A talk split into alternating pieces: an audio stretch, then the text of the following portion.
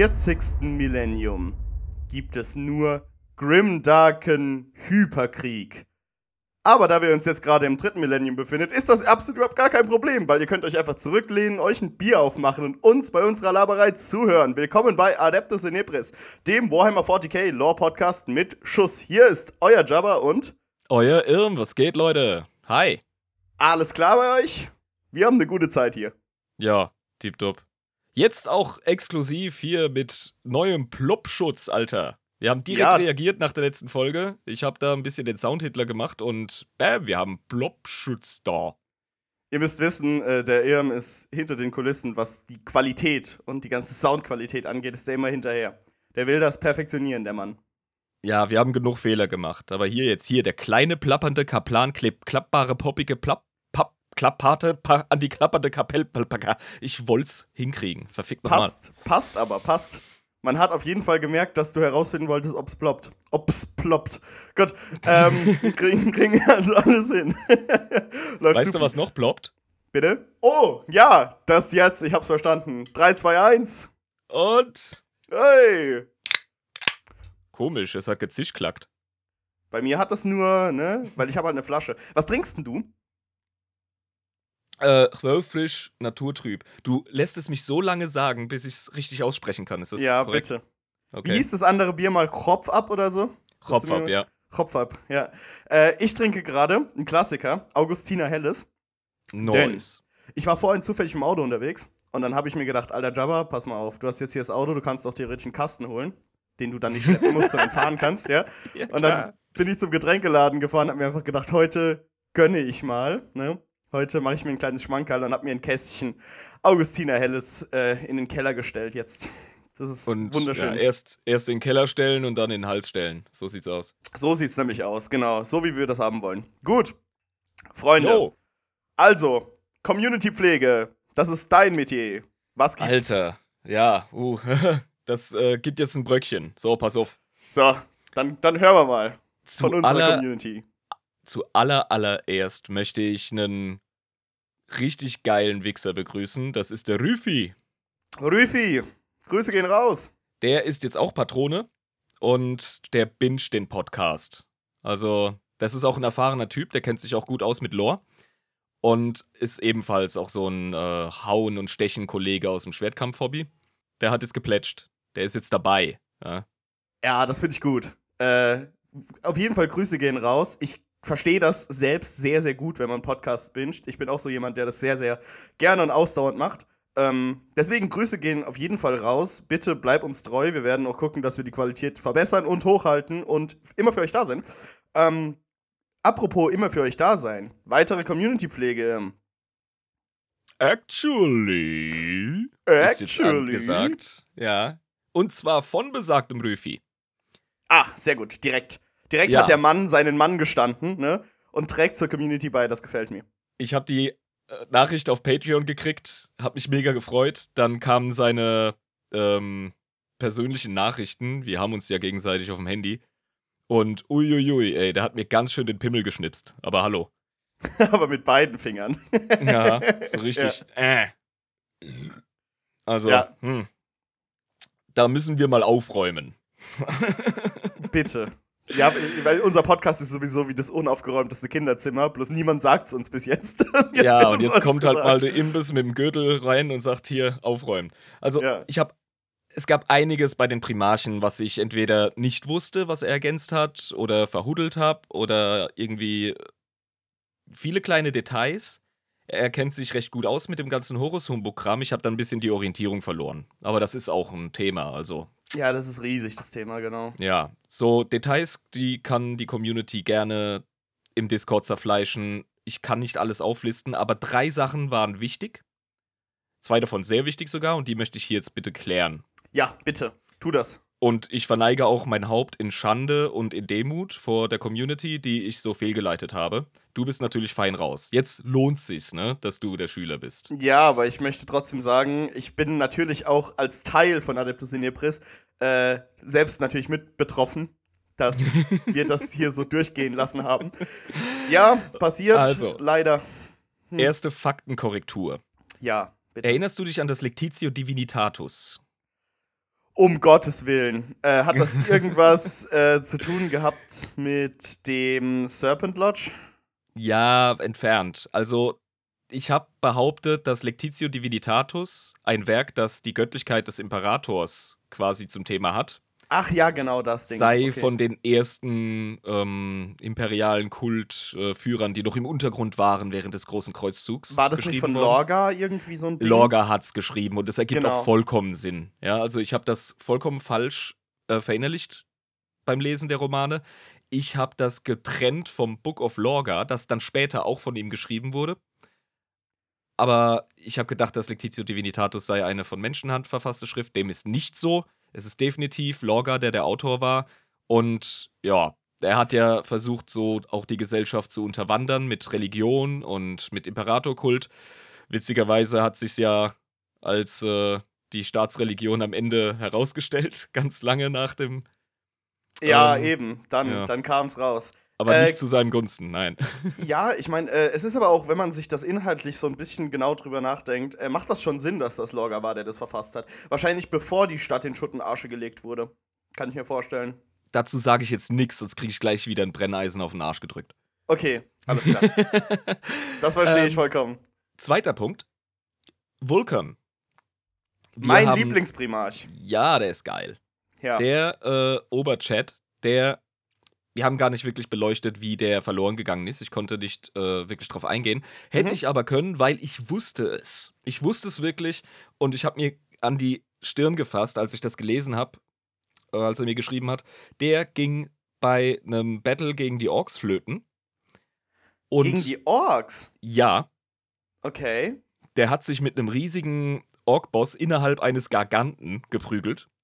Ja, das sind ja diese großen Titanen von den äh, oder beziehungsweise, Ta nee, nicht Titanen von den, von den Orks. ja, es sind gerade drei Tech-Priester draufgegangen, weil sie das gehört haben.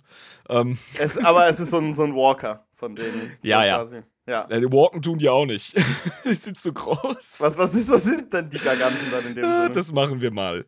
Auf jeden Fall okay. hat der sich mit dem Warboss in den Plasmagenerator dieses Giganten gestürzt und wurde dann quasi demolekularisiert oder irgendwie wohin geschwuppt. Keine Ahnung, seitdem ist er weg. Also so Aber ist er verloren gegangen. Er ist ja ein Perpetual, das habe ich gelernt. Das ja. ist wichtig im Kopf zu behalten. Deswegen äh, schreien die Salamanders immer noch, Vulcan lebt! Wenn sie, ah, genau, wenn sie so sieht es nämlich aus. Weil die genau wissen, dass der noch lebt, weil anders geht's ja auch gar nicht. Die Frage ist bloß, wann kommt denn der wieder zurück und wie lange dauert denn das, bis so ein Perpetual, wenn er in seine Molekularteile zerlegt wurde, wieder zurückkommt? Kann wenn ja du mich dauern. fragst, sollten Games Workshop ihre Titten chillen, was das Wiederbringen von Primarchen betrifft. Ich bin da nicht so der Riesenfan von dem Konstrukt. Also Robert äh, Robute Gilliman ist schon genug. Aber da müssen wir uns irgendwann mal drüber unterhalten. Der gute Rowboat Girly Man, ja. Der gerade auf Terra ist und verzweifelt. ja. Der ist äh, überall unterwegs. Auf jeden Fall. Ja. Das dritte, und das ist das krasseste, finde ich, weil da geht es in die große Lore. Also in die Hauptlore, die wir dann falsch äh, genau. dargestellt haben. Mhm. Und ja, da tut es mir dann besonders weh. Und zwar hat dass Adeptus Mechanicus kein STK-Monopol vom Imperator versprochen bekommen. Ach, Beim, wie? Gar mhm. keins. Okay. Die haben nicht gesagt bekommen, ihr kriegt äh, äh, allein Recht auf alle STKs, die ihr findet oder so. Bei Ernsthaft? dem, ja, bei dem Treaty of Olympus Mons, also bei dem Treaty of Mars, genau, ja. da hat ich habe es mir dann nochmal angeschaut, als ich darauf aufmerksam gemacht wurde, und da steht tatsächlich nichts davon drin. Das habe ich irgendwann mal so als Wahrheit äh, akzeptiert und aufgenommen, weil ich es mal von jemand anders gehört hatte. Das ist der und sogenannte so Mandela-Effekt. Ja, genau. Falsch, der Mandela-Effekt ist im 40k in der Community wirklich groß. Ja, da werden ja. einfach Sachen weitererzählt, ohne dass man wirklich. Weil wenn du alles selber fact-checkst, ja, du könntest dich ja nicht durchs Internet bewegen. So. Ja, eben. Ja. Oder, oder, keine Ahnung, Fact-Checking im Alltag etc. Das heißt Manchmal muss man einfach, man hört was von jemandem, dem vertraut man. Ja, genau. Und dann labert man das weiter und deswegen machen wir auch das Fact-Checking, damit wir euch nicht doofer machen. Ja, ja weil wenn, wenn man einfach anfängt, alles aus der Community zu glauben und nichts äh, fact-checkt, dann ist es auch so, dass die fucking äh, Death auf Krieg geklont sind. Ist ja auch dein Streitpunkt mit den Leuten. Was das ja ist mein, ja, mein Reizthema, genau. Ja, und was ja nicht stimmt. Es ja. ergibt übrigens vollkommen Sinn, dass die kein STK-Monopol vom Imperator versprochen bekamen, weil das, das war tatsächlich ein riesiger Deal-Pusher für den Horus, als er mit Karl Borhal äh, verhandelt hat.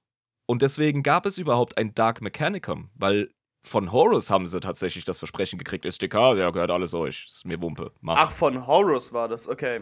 Ja, mhm. genau. Und das, das ergibt Sinn, weil hätten sie das schon vom Imperator versprochen bekommen, dann hätte er ja gar keinen ähm, Verhandlungsgrund gehabt. In der, also in der Größenordnung, ja, weil das ist ja ein Riesending für die Jungs. Ja, ja, eben, genau. Verstehe. Okay, gut, aber das ja. ist auf jeden Fall ein wichtiger Punkt, den man im Hinterkopf behalten muss. Ähm, weil dann würde es ja wirklich bedeuten, dass wenn von dem Imperium ein STK gefunden wird, dass es nicht automatisch in die Hände der AdMac-Jungs geht. Also, das tut's schon, denn die sind ja diejenigen, die am besten verstehen, wie mit Technologie umzugehen ist. Aber sie sitzen halt auf allem Möglichen so drauf wie die Glucke auf dem Ei. Die sind sehr geheimniskrämerisch. Und bei einem vollständigen STK, da müssen sie einfach freigeben. Das ist und müssen wirklich die Technologie vollkommen äh, zugunsten des Imperiums einsetzen. Was ja irgendwo auch schon im Deal drin ist, weißt du? Sie haben ja sowieso ja, die Aufgabe, dass sie mhm. Hüter der Technologie sind und diese auch anwenden. Und das macht denen ja auch Spaß und das ist ja auch deren, deren Sinn und deren Religion. Aber ja. sie haben kein Recht auf das Geheimnis von STKs. Ja. Ja, ja, nee, das macht, das macht alles schon komplett Sinn. Äh, die Sache ist bloß, das könnte ja zu einem riesigen Streitpunkt in der Zukunft werden, ne? Wenn es dann mal wirklich so weit kommt. Weil das ist ja ein ziemlich tief emotionales Thema für die AdMax. Ähm, und dann einfach so zu sagen, ja, ähm, wir machen das alles im Sinne des Imperiums. Ja, ist zwar eine ziemlich feste Allianz, die schon seit Ewigkeiten gut gehalten hat, aber es Ich glaube, das ist ein Win für beide. Ich sehe da keinen großen Konflikt. Also die AdMax, die lassen genauso Champagnerkorken knallen wie der Rest des Imperiums. Okay, alles klar. Aber es ist nichts äh, vertraglich verbrieft. Nee, also, es gibt kein Anrecht auf STK-Monopol. So können wir es, glaube ich, am genauesten ausdrücken. Okay, alles klar, super. Gut, das waren dann quasi die Actualies. Ja, es kam eine ganze Weile nichts. Dann kam eine kleine Welle. Ich habe die drei größten habe ich rausgesucht die tatsächlich korrigiert werden müssen. Ansonsten können wir hier einpacken. Also ja, hätten, eben, wir das, genau. hätten wir das stehen lassen, hätten wir keine Integrität als 40k Lore Podcaster, auf keinen Fall. Nee, nee, nee wir, lassen, wir lassen nichts äh, stehen, was angemerkt wurde von der Community, was auch äh, verifiziert werden konnte. Ne? Wenn ja. irgendwie was gesagt wird von der Community und das wird verifiziert, dass das tatsächlich korrekt ist, dann wird das auf jeden Fall von uns verbessert. Das sind wir euch schuldig und das sind wir unserer eigenen Integrität schuldig. Das ist eine Also nochmal vielen lieben Dank, mein lieber Rüfi. Das war ja, mega gut. Dank. Wenn dir noch mehr auffällt, dann bitte zöger nicht. Das habe ich dir aber schon gesagt. Und, Verzeihung. Wir Immer rein da, die Idioten verbessern. Wir sind auch nur Deppen, die zu Hause sitzen vor dem Mikro. Ja, ist auch so. Ja, und falls ihr Actualies habt, könnt ihr die gerne per E-Mail schicken. adeptosinepris at protonmail.com und natürlich. So basic. Äh, Adeptus Inepris auf Instagram und Adeptus Inepris auf Facebook. Wir sind da erreichbar und da könnt ihr immer uns alles entgegenschießen, was ihr so zu sagen habt. Gut. Eine Kleinigkeit für den Patreon hätte ich noch. Das habe ich noch nicht mit dir besprochen, aber ich habe mich so, ähm, ja, also mein Ego war so lediert nach den Actualies, als ich sie gelesen habe, da dachte ich mir, das muss ich jetzt an jemanden auslassen. Das zahle ich jetzt im Jabba heim, der nichts dafür kann. Okay, alles klar, was ist los? Was passiert? Ähm, die Lisa und ich haben ein bisschen rumgescherzt wegen deinem Fantasie-Chapter der Supermarines. Okay, ja. Und ich finde, es gibt keinen Grund, dass es die Supermarines nicht geben sollte. Und deswegen, worauf willst du jetzt genau hinaus? Ich habe ein bisschen Angst. Wir möchten die Community als Komplizen, wenn es darum geht, dich zum Malen zu bringen, und zwar haben wir uns gedacht, wir werden ein hauseigenes Adeptus Inepris Space Marine Chapter erfinden, gemeinsam dafür die Lore verfassen und sie werden die Supermarines sein und du wirst sie bemalen. Das klingt gut. Das kann ich. Die werden zwar durch meine beiden linken Hände äh, aussehen wie sonst was, aber auch ein Grobmotoriker muss in der Lage sein, äh, Figürchen äh, anmalen zu können. Und das kriege ich hin. Sie werden die Supermarines sein und sie werden keine Furcht kennen. sie werden die Supermarines sein. Die sind ein bisschen besser als die Standard Marines und ein bisschen schlechter als die Ultramarines. Deswegen Supermarines. Mit so einem S auf der Schulterplatte, weißt du? Und auf Voll der Brust. Geil. Und ja. die werden äh, rot-blau sein, wenn du verstehst. ja, klar. ja, natürlich. Also, Supermarines werden ein Ding. Wann oder wie werden die ein Ding? Wir starten das Projekt ab ähm, 30 Patrons. Das klingt Sobald, doch mal nach einer Hausnummer, oder? Ja, genau. Das ist das Ziel. Wenn es 30 Leute hinkriegen, uns mit einem kleinen Obolus über Wasser zu halten, dann werden die Supermarines umgehend gestartet. Die werden dann auch aus dem Patreon finanziert. Und dann könnt ihr auch den Jabber auf Discord coachen, was es, äh, was das Painten angeht. Und vielleicht kommen wir dazu, auch dann mal so kleine Painting-Sessions zu machen. Oh Gott, jetzt, heute scheint's aber. Und ja, dann komme ich auch mal wieder zum Malen. Also, ne? Ja, man muss sich ja auch mal wieder ein bisschen dazu zu, prügeln, ne? Du bist ja in letzter Eben. Zeit auch nicht mehr dabei. Nee, mein Pile of Shame, der ist beachtlich. Also, da sollten wir jetzt auf jeden Fall mal was machen und ihr habt es in der Hand. Wenn ihr schon Patrons seid, dann erzählt euren 40k-Mitspielern, euren Freunden vom Podcast, sagt ihnen, ab einer gewissen Anzahl wird der sogar recht anhörlich und vielleicht kriegen wir es hin. Dann haben wir auf jeden Fall die Basis, mit der wir so Shenanigans machen können. Die erste Folge, die ihr zeigen könnt, muss nicht unbedingt die erste sein. Ne? Ja. Deswegen sagt einfach irgendeine andere und dann können sie selbst durch die erste sich quälen. Das ist alles in Ordnung, das kriegen wir hin. Also, jetzt haben wir fast 20 Minuten, ähm, ja, äh, äh, Community, Channel, äh, sonst was Pflege gemacht, aber das darf auch mal sein. Bisschen das ist Hausarbeit. Wichtig. Eben, genau, ja. Muss, darf ja nicht immer alles Spaß sein, muss ja auch manchmal hier, ne? Auch ein bisschen. Es ist nicht immer alles Spaß, Jabba. Also manchmal erfordert es auch Opfer, Mensch zu sein und Mensch sein zu dürfen. Jetzt hast du mir schon einen Tipp gegeben. Ja. Wir reden heute über das Astra Militarum. Bam. Ja, weil ich sage, das Opfer, Mensch sein, easy. Menschen, voll die Opfer. Astra Militarum, bam. Astra Militarum, du Opfer, Alter. Ja, gut. Okay. Herr Özdemir, kennen Sie das Opfer persönlich? Ey, Kevin, sogar der Richter sagt, dass du Opfer bist. gut. ja, das, das, ist ein Klassiker. Mit dem. Der ist klasse, ja. Vor, vor Gericht jemanden als Opfer beleidigen. das ist genial. Ja, gab es auch diesen geilen Money, Moneyboy-Tweet, wo der geschrieben hat: so, ja, ist schon irgendwie traurig, dass Leute gestorben sind, aber muss der Richter sie wirklich als Opfer beleidigen? das ist sehr witzig. okay. Ich beginne mit einem Zitat aus dem Codex Astra Militarum, 8. Edition. Das ist nämlich derjenige, den ich rumfliegen habe. Und ich glaube, der 9. ist noch nicht wirklich raus. Oder ganz frisch, keine Ahnung. Dann hau die 8. Edition jetzt raus. Das Astra Militarum vereint gigantische Mannzahlen, mächtiges Kriegsgerät und guten, ehrlichen, menschlichen Mut, um blutige Siege in den zahllosen Kriegen des Imperators zu erlangen. Ja, äh, also ein ehrliches Handwerk, quasi wie eine Schlosserlehre. das ist die Schlosserlehre der Menschheit. genau. Ja. So, so Astra Militarum zu gehen, da ist der Vater stolz. Hast gut gemacht, mhm. Sohn. Es kommt auf den Planeten an. ja, ähm, es ist so soweit ich, äh, darf ich mal ausführen, wie viel ich ungefähr so weiß? Ja, du kannst mal einen kurzen Abriss geben, klar. Also, das Astra Militarum ist der militärische Arm der, der, des Imperiums, was jetzt nicht die Chapter der Space Marines sind, weil die sind ja die Eliteeinheiten, sondern tatsächlich einfach der militärische Arm, der die normalen Schlachten fechtet und halt überall militärisch aktiv ist. Du brauchst ja immer Boots on the ground, du brauchst ja deine, deine Artillerie, du brauchst deine äh, fucking ähm, Gerätschaften und dein Support und dein Transport und diese ganzen anderen Sachen, die beim Militär einfach wichtig werden. Für Leute, die bei der Bundeswehr sind oder mal gedient haben, äh, ich habe keine Ahnung, aber ja, ich kann mir vorstellen, dass da sehr viel Militärinfrastruktur dahinter hängt und das äh, nimmt ja wahrscheinlich dann auch das Astra Militarum, äh, wird das übernehmen. Genau. Äh, ich kann mir vorstellen, dass das Leben als einfacher Soldat mit den Taschenlampen, wie wir sie genannt haben, die Waffen, ähm, sehr, sehr ungemütlich ist auf dem Schlachtfeld, weil du halt eben gegen übermächtige Gegner, zum Beispiel gegen Tyranniden oder gegen Orks kämpfst, ähm, die eben gegenüber eines einfachen Menschen in normaler Militärkleidung natürlich ein sehr, sehr, sehr tödlicher Gegner sind.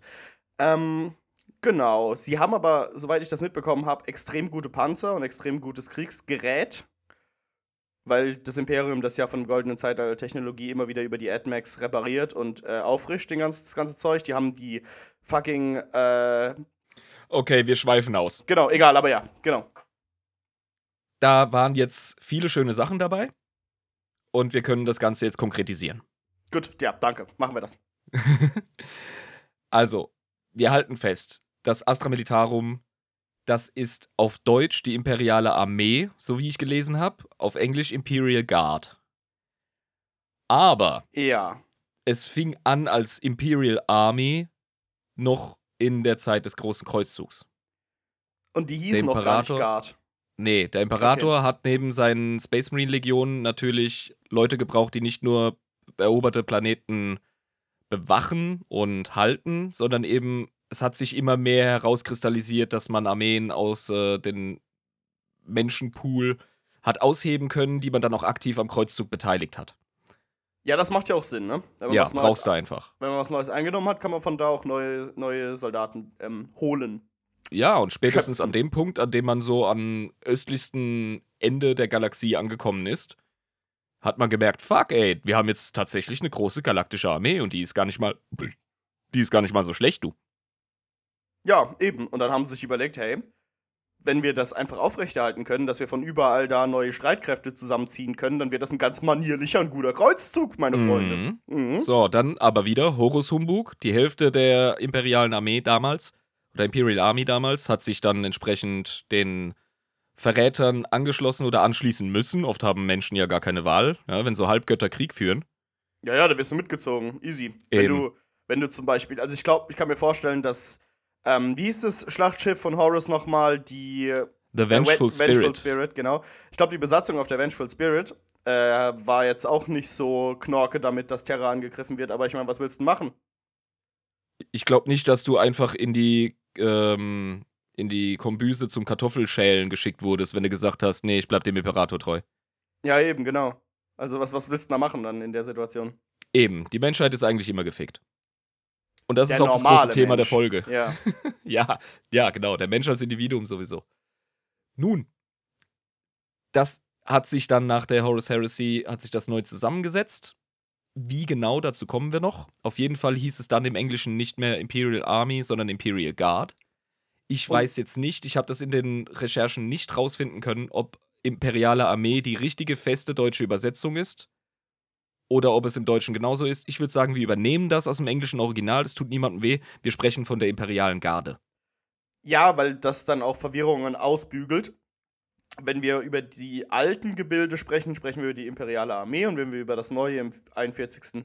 Äh, Millennium sprechen, sprechen wir über die imperiale Garde. Das ist eine ganz einfache genau. Sache. Gut, diese ist wie gesagt die größte aktive Streitmacht in der Galaxie. Also ja, Millionen, aber Milliarden, Mil, hundert Ionen. Ich kenne große Zahlen nicht gut, aber ganz, ganz viele. Ja, Tetra-Quadrillionen. Ähm, das sind, ja, wir haben ja darüber gesprochen, wenn man zum Beispiel das mit den Elder vergleicht. Jede Elder ist ja super viel wert innerhalb der Gesellschaft von denen, weil es eben nicht mehr so extrem viele von denen gibt, weil die potenziell unsterblich sind. Jetzt bei den Menschen ist das so. Du hast äh, sehr viel Demand auf dem Schlachtfeld, aber auch sehr viel Supply durch die Größe des Imperiums. Deswegen ist das Individuum in diesem großen äh, Kreislauf des Hinschickens und Sterbens nicht so extrem wichtig, wie das zum Beispiel ja, Individuen der Elder wären oder der Tau.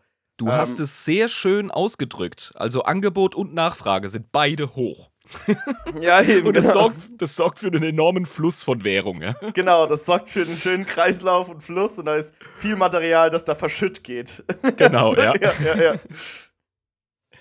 Exakt. Genau. Und wenn man das mal vergleicht mit den Astartes, also du hast ja mal gesagt, die ermöglichen es einfach der Menschheit, überhaupt wehrhaft zu sein.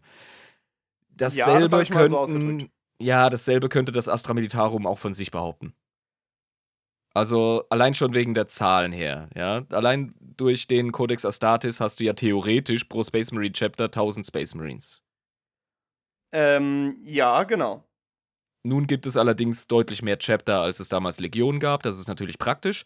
Aber dennoch haben wir das Problem, dass auf eine Welt der Menschen in der Galaxie weniger als ein Astartes kommt. Wir haben ja letztes Mal darüber gesprochen, dass wir ähm, 13,5 Milliarden Menschen brauchen, um einen fertigen Astartes durchs komplett, also einen Anwärter durchs Training zu prügeln, der auch wirklich ein Astartes wird. Das war ja die Rechnung. Ja, 12, 12 das war der Milliarden Richtwert. Genau, genau. So ungefähr, so ungefähr. Und wenn man sich dann äh, solche Planeten anguckt, die so eine Population haben wie äh, die Erde, wie wir sie jetzt vorfinden, nur so ein bisschen mehr Leute, dann ist da halt wirklich nur ein Astartes, der da rauskommt aus dem Planeten, ne? Ja, also wie gesagt, im Schnitt weniger als ein Astartes pro Welt im Imperium. Das ist, äh, das ist wenig. Das sind wenige, ja. Das sind nicht viele. Ja. Also, Hier, ähm, Rübenbauer Jabber von, äh, wie war das? Von Arschfick Prime? Oder wo ja. war dein Planet? Ja, ich glaube, ich habe es so genannt. Arschfick Prime, genau, ja. ähm, du bist jetzt endlich stolzer Gardist. Du bist jetzt Rekrut in der imperialen Garde. Endlich! Ich wollte ja. eh nicht alt werden. Woo! Endlich anfangen zu rauchen. Woohoo. Sehr schön, dass ja. du das so sagst, denn deine ja. ungefähre Lebenserwartung ab Beginn der Kampfhandlungen beträgt im Schnitt 15 Stunden. Das heißt, die, jeder einzelne Einsatz von einem Gardisten ist quasi so ein, so, ein, so ein, Selbstmord, so ein Himmelfahrtskommando quasi in ihren Augen. Weil ja, die Wahrscheinlichkeit, dass du verreckst, ist eh, dass du bei der Mission drauf gehst das ist eine Statistik und es geht ganz viel um Statistiken, wenn wir uns über Menschen- oder Soldatenleben im Astra Militarum unterhalten. Das sind im Endeffekt auch nur Zahlen, ne? ja, ey, ich meine, 15 Stunden Lebenserwartung ist von der Statistik her eigentlich gar nicht so schlecht, weil du willst dir gar nicht vorstellen, wie viele Leute innerhalb der ersten halben Stunde oder der ersten Stunde draufgehen, ja, bei Feindkontakt. Ja, eben. Wenn du, wenn du überlebst, dann dann hast du was gesehen, Alter. Dann bist du auch automatisch wirklich Veteran. Also. Ja, wenn du dann sagst, ich habe 20 Stunden überlebt, dann kriegst du direkt erstmal einen Orden, Hände geschüttelt und äh, hast erstmal eine höhere Position als Offizier oder so. Direkt. Ja, darfst erstmal die Überreste deiner Kameraden auflesen helfen. ja, aber ich meine, das ist halt wirklich das Ding, wenn du einen Durchschnitt von 15 Stunden hast, aber halt in so einen Durchschnitt fließen halt auch die rein, die innerhalb von zwei Minuten bei Kampfhandlung direkt draufgehen. Das heißt, es gibt ja. natürlich auch welche, die dann etliche Tage aushalten im Krieg. Sicher, sicher. Und die ganze Karrieren hinlegen. Also die paar wenigen gibt es wirklich. Ja, ja natürlich, äl. Ältere Gardisten. Ja, ja. Und die Und haben dann Scheißdreck gesehen. Das die Standardtaktik des Astra Militarum ist der Zermürbungskrieg. Das heißt, äh, wir sind hier quasi wie in Belgien im Ersten Weltkrieg. Ne? Ja. Eine Million Soldaten für einen Fuß Kriegsgrund. ja, ja. Belgien, weiß nicht, ob das die beste Metapher ist. Aber, jo, sie sind der Hammer des Imperators. Sie, sie werden dargestellt als das ähm, stumpfe Werkzeug, das überall um sich herum schwingt. Damit die Xenos und, und die äh, Verräter und die ganzen Heretiker einfach auch was haben, wogegen sie stehen müssen und nicht einfach überall rein können. Und ähm, Werkzeug, was ja ein Hammer ist, tendiert ja dazu abzunutzen und abzustumpfen. Ähm, und dementsprechend werden halt solche Verluste in Kauf genommen.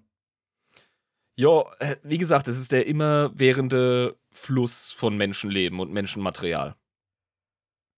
Es ist also quasi die Garde ist nicht als äh, Masse von Individuen zu sehen, sondern als ähm, Masse selbst, als Organisationsform selbst. Ich finde Masse von ja. Individuen gar nicht so schlecht. Es ist zwar irgendwie ein Ausschluss, ja, Masse und Individuum, aber ja. es sind alles Individuen, es sind alles einzelne, einzigartige Menschen. Und die Mit werden. Einzigartigen Schicksalen, einzigartigen Gedanken und einzigartigen ja, Persönlichkeiten. Und die werden aber verheizt. Werden verheizt, ja. Also irgendwo muss es äh, äh, wie, wie haben wir es genannt? Das Grimdark? Ja, das äh, Duschtere, das, das Grim-Duschtere. Bösfinstere. Das Bösfinstere muss, ja auch, muss ja auch rüberkommen, genau. Ja, und ich meine, es ist ja auch äh, schon unangenehm, wenn man sich überlegt, dass du in den Krieg geschickt wirst und äh, 15 Stunden im Durchschnitt äh, zu überleben hast und das dann einfach von der kompletten Galaxis zusammengezogen. Weißt du, von jedem Planeten. Das erlaubt die Logistik gar nicht. Achso, nicht von überall. Das geht gar nicht. Also könntest du imperiale Soldaten für einen Kampfeinsatz einfach vom anderen Ende der Galaxie herholen, dann bräuchte es diese menschenverachtende Masse gar nicht. Ah, okay. Das heißt, äh, Kampfhandlungen finden also nicht. Das heißt, wenn du Gardist bist in, einen, in eine Ecke des Universums, wo gerade überhaupt gar kein Krieg ist, dann hast du auch nicht zu kämpfen, oder was? Ja, ja, du wirst schon abgezogen, aber dann hast du halt auch die Zeit. Du wirst dann entsprechend. Also übrigens, äh, erstmal ist überall Krieg, ja? Also bitte. Ja, aber ich meine mehr oder weniger. Es gibt keine es gibt wirklich ja, ruhigen ja Flecken. Es kommt nicht immer auf den Gegner an, wie hoch deine Lebenserwartung ist. Es kommt auch ganz oft auf die eigenen Befehlshaber und vor allem die Logistik an. Aber das finden wir noch raus. Ja. Gut. Ähm, bevor wir darauf einsteigen, würde ich sagen, öffnen wir ein zweites Bier. Jawohl. Weil es ist Zeit, Major. Also. Wir müssen es ja alles ein bisschen militärischer machen bei der Folge. Aber zack, zack. Stillgestanden. Stimmt. Wo wird mehr gesoffen als bei der Bundeswehr? Ja, halt echt so. Müssen wir eigentlich noch Skat spielen die ganze Zeit. um es richtig original zu machen. So. So. Das Einschenken immer. Das ist dann immer so eine, so eine andächtige Pause, in der der Zuhörer zum Imperator beten kann. Es ist halt, wie gesagt, so ein Junkie-Ding, ne? Dass man sich so ein, so ein Bier macht, dass man sich das so vorbereitet. So. Sie sind die Hauptstreitmacht der Menschheit und sie entscheiden tatsächlich die Kriege auf dem Schlachtfeld. Also es steht und fällt wirklich mit der imperialen Garde. Natürlich kann ein Space Marine Chapter hingehen und mit richtig krasser, konzentrierter Power dort und dort was aufbrechen oder taktische Ziele angreifen. Das machen sie auch primär. Aber das alles bringt nichts, wenn du das ähm, Butterbrot der Kriegsführung nicht hast. Ja, so das Grundding einfach. Und das sind einfach die Jungs und Mädels vom Astra Militarum. Wenn du einen Ferrari hast und willst den schnell fahren, brauchst du eine Straße. Das kannst du im Schotter nicht machen. Und deswegen brauchst du die Infrastruktur unten drunter, die dein, äh, ne, die dein Gefährt voranbringt. Astartes kämpfen überall. Aber ja, aber du weißt, was ich meine. Ja, ja. Du, ja, du, hast, du hast meine Metapher. Du brauchst deine, deine Grundinfrastruktur des Kriegs, äh, um für besondere Einsätze auf einem Planeten deine Superkraft äh, zu holen, nämlich so Astartes Chapter. Weil ich meine, gut, das kann ja, du kannst ja gerne ein Astartes Chapter zu so einem War schicken, aber da hast du halt tausend Space Marines, die auf einem ganzen Planeten versuchen müssen, Sachen zu sichern. Das funktioniert ja gar nicht. Du kannst, du kannst ja zu tausend kannst ja keinen Planeten sichern. Das geht ja nicht. Ich glaube, tausend Space Marines könnten, aber oh mein Gott, was ein Job. also die hast nee, du besser anders, die hast du besser anders eingesetzt. Ja, definitiv. Es geht, es geht einfacher, indem du zum Beispiel eine groß angelegte militärische Aktion mit der imperialen Garde da auf dem Planeten äh, loslegst und das Ding langsam, aber sicher äh, sichersten einnimmst. Wie man das so macht, strategisch. Im Großen und Ganzen hast du einfach beim Astra Militarum Masse statt Klasse, seelenlose Logistik, inhumaner Umgang mit Verlusten äh, da gibt es auch ein schönes Zitat, das ich mir heute rausgeschrieben und übersetzt habe aus dem Kodex. Massen von Gardistenleben rinnen durch die Finger von privilegierteren Individuen. Die nicht kämpfen müssen. Die quasi darauf angewiesen sind, dass, dass die imperiale Garde funktioniert, weil sonst könnten sie ja nicht in dem Imperium leben, wie es ist, weil sonst gäbe es das Imperium gar nicht mehr, ohne die imperiale Garde. Ja. Aber die, die imperiale Garde macht halt äh, den Blutjob der ja. gemacht werden muss. Es ist ein fließender Übergang bei den Offizieren und bei den Befehlshabern. Also du kannst dir auf jeden Fall mal sicher sein, dass Offiziere und Befehlshaber selbst gedient haben. Ja, ja klar, logisch. Auf die eine oder andere Art und Weise. Hochgekommen sein. Die werden ja nicht einfach ja. in Akademien hochgebrütet und sind dann direkt generell. Das kann ich mir nicht vorstellen. Das kann von Welt zu Welt tatsächlich so sein. Es gibt viele Offiziere, die sind tatsächlich auch einfach aus Adelshäusern und von denen wird es erwartet. Es gibt keinen anderen Job, für den sie überhaupt in Frage kämen als Offizier in der Garde, dann werden sie auch schon in diesem Rang mehr oder weniger ähm, ausgehoben. Aber im Großen und Ganzen setzen sich tatsächlich Taktiker und äh, Strategen durch, die wissen, worum es geht. Ja, ja, ja. Also die imperiale Garde, die kennt etliche geile Helden, über die auch coole Romane geschrieben wurden. Das, äh, das ist genial.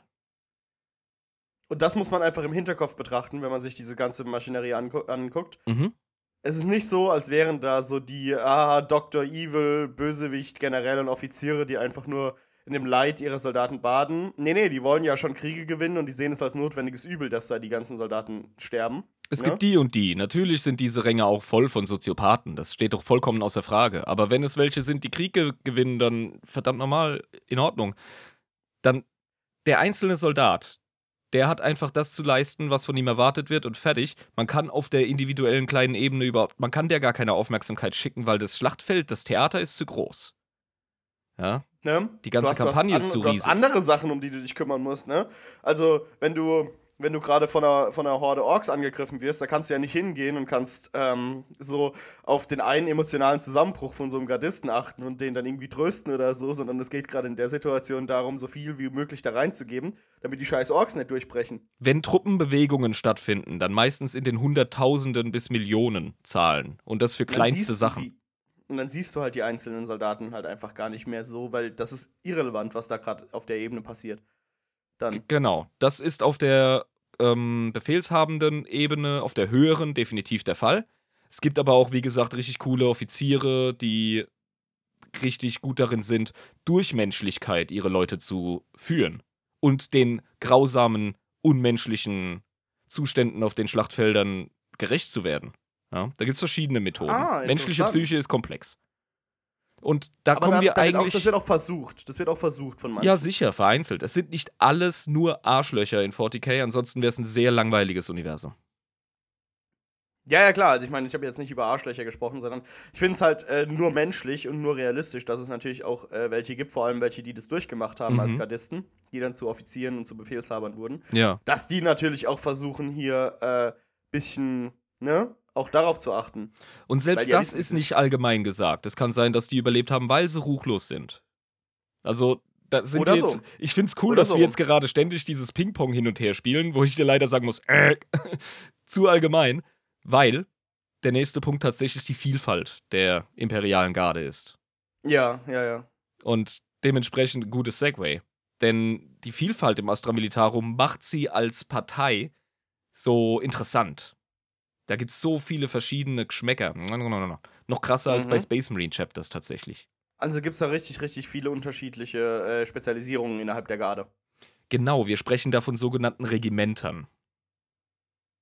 Okay, und da gibt's, äh, erzähl mal, was gibt's da so für unterschiedliche Geschmacksrichtungen? Mm, ich hätte erstmal so die, die Art und Weise erklärt, wie Regimenter funktionieren. Ich habe da noch eine Liste mit ja, den geilsten. Die können wir dann auf jeden Fall angehen.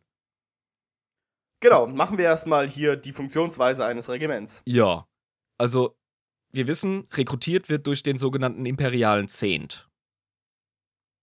Ja. Das heißt, jeder Zehnte muss zum, zum Militär oder was? Ja, der Begriff Zehnt ist jetzt erstmal dem mittelalterlichen Steuer- oder Abgabensystem entlehnt. Ja. Das ist nämlich aus dem englischen Tithe. Und das ist nichts anderes als das englische Wort für Zehnt oder, oder Fron oder sonst irgendwas. Gibt es richtig geile, viele deutsche mittelalterliche Äquivalente dazu. Ich habe mich für den Begriff Zehnt entschieden. Ich glaube, so ist es auch übersetzt.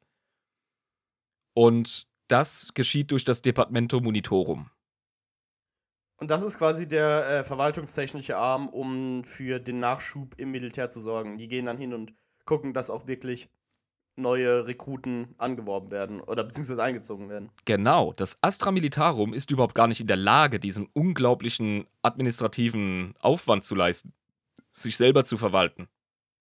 Ja, es ist ein riesiges Militär. ja, also, es ist das größt vorstellbare ja. Militär. Ja, eben, genau. Und das ist gar nicht so einfach, da so eine administrative Hand drüber zu haben, wenn man selbst gerade mit anderen Dingen beschäftigt ist, sage ich das mal sehr euphemistisch, wenn es um Warhammer 40k geht. Genau. Natürlich mit, äh, entscheiden oberste Heeresführer im Astra Militarum darüber, wo man jetzt mehr ähm, Menschenleben verheizen sollte und wo man mehr Munitionsbedarf, nicht unbedingt das, aber wo man mehr Aufwand leisten muss. Ja, also welche Schlachtfelder oder welche großen Konfliktcluster brauchen jetzt besonders Aufmerksamkeit. Aber im Endeffekt entscheidet das Departamento Monitorum darüber, ob die überhaupt Munition kriegen, wenn ja, wie viele und etc. Und etc. was für Gerätschaften dahin geschickt werden überhaupt. Genau. Ne? Also was braucht man da? Wie viele Versorgungstrucks braucht man? Wie viel äh, Benzin, Kraftstoff braucht man? Wie viele Panzer? Was für anderes äh, Lebensmitteltechnisch. Der ist ja super komplex. Äh, sie so, verwalten so, Verluste, sie verwalten ja. das Auffrischen, äh, Nachschübe, Verstärkungen etc. Und kleinste Fehler in dieser Administration akkumulieren sich zu katastrophalen Fehlzuteilungen von Material und Streitkräften. Ja, das kann man sich vorstellen, ne? Weil das sich ja, das ist äh, die Economy of Scale, wie man das so schön sagt, die Ökonomie der Größenordnung. Ja, genau. Wenn du, wenn du eine riesige, ähm, ja, wenn du so ein riesiges Schlachtfeld hast und du hast auch nur so ein paar Prozent zu wenig von einer Sache hingeschickt, dann gibt es einen Mangel, den kannst du dir gar nicht vorstellen an dieser Sache dann. Ja. Ähm, wenn es darum geht. Ja, so ist das. Mhm.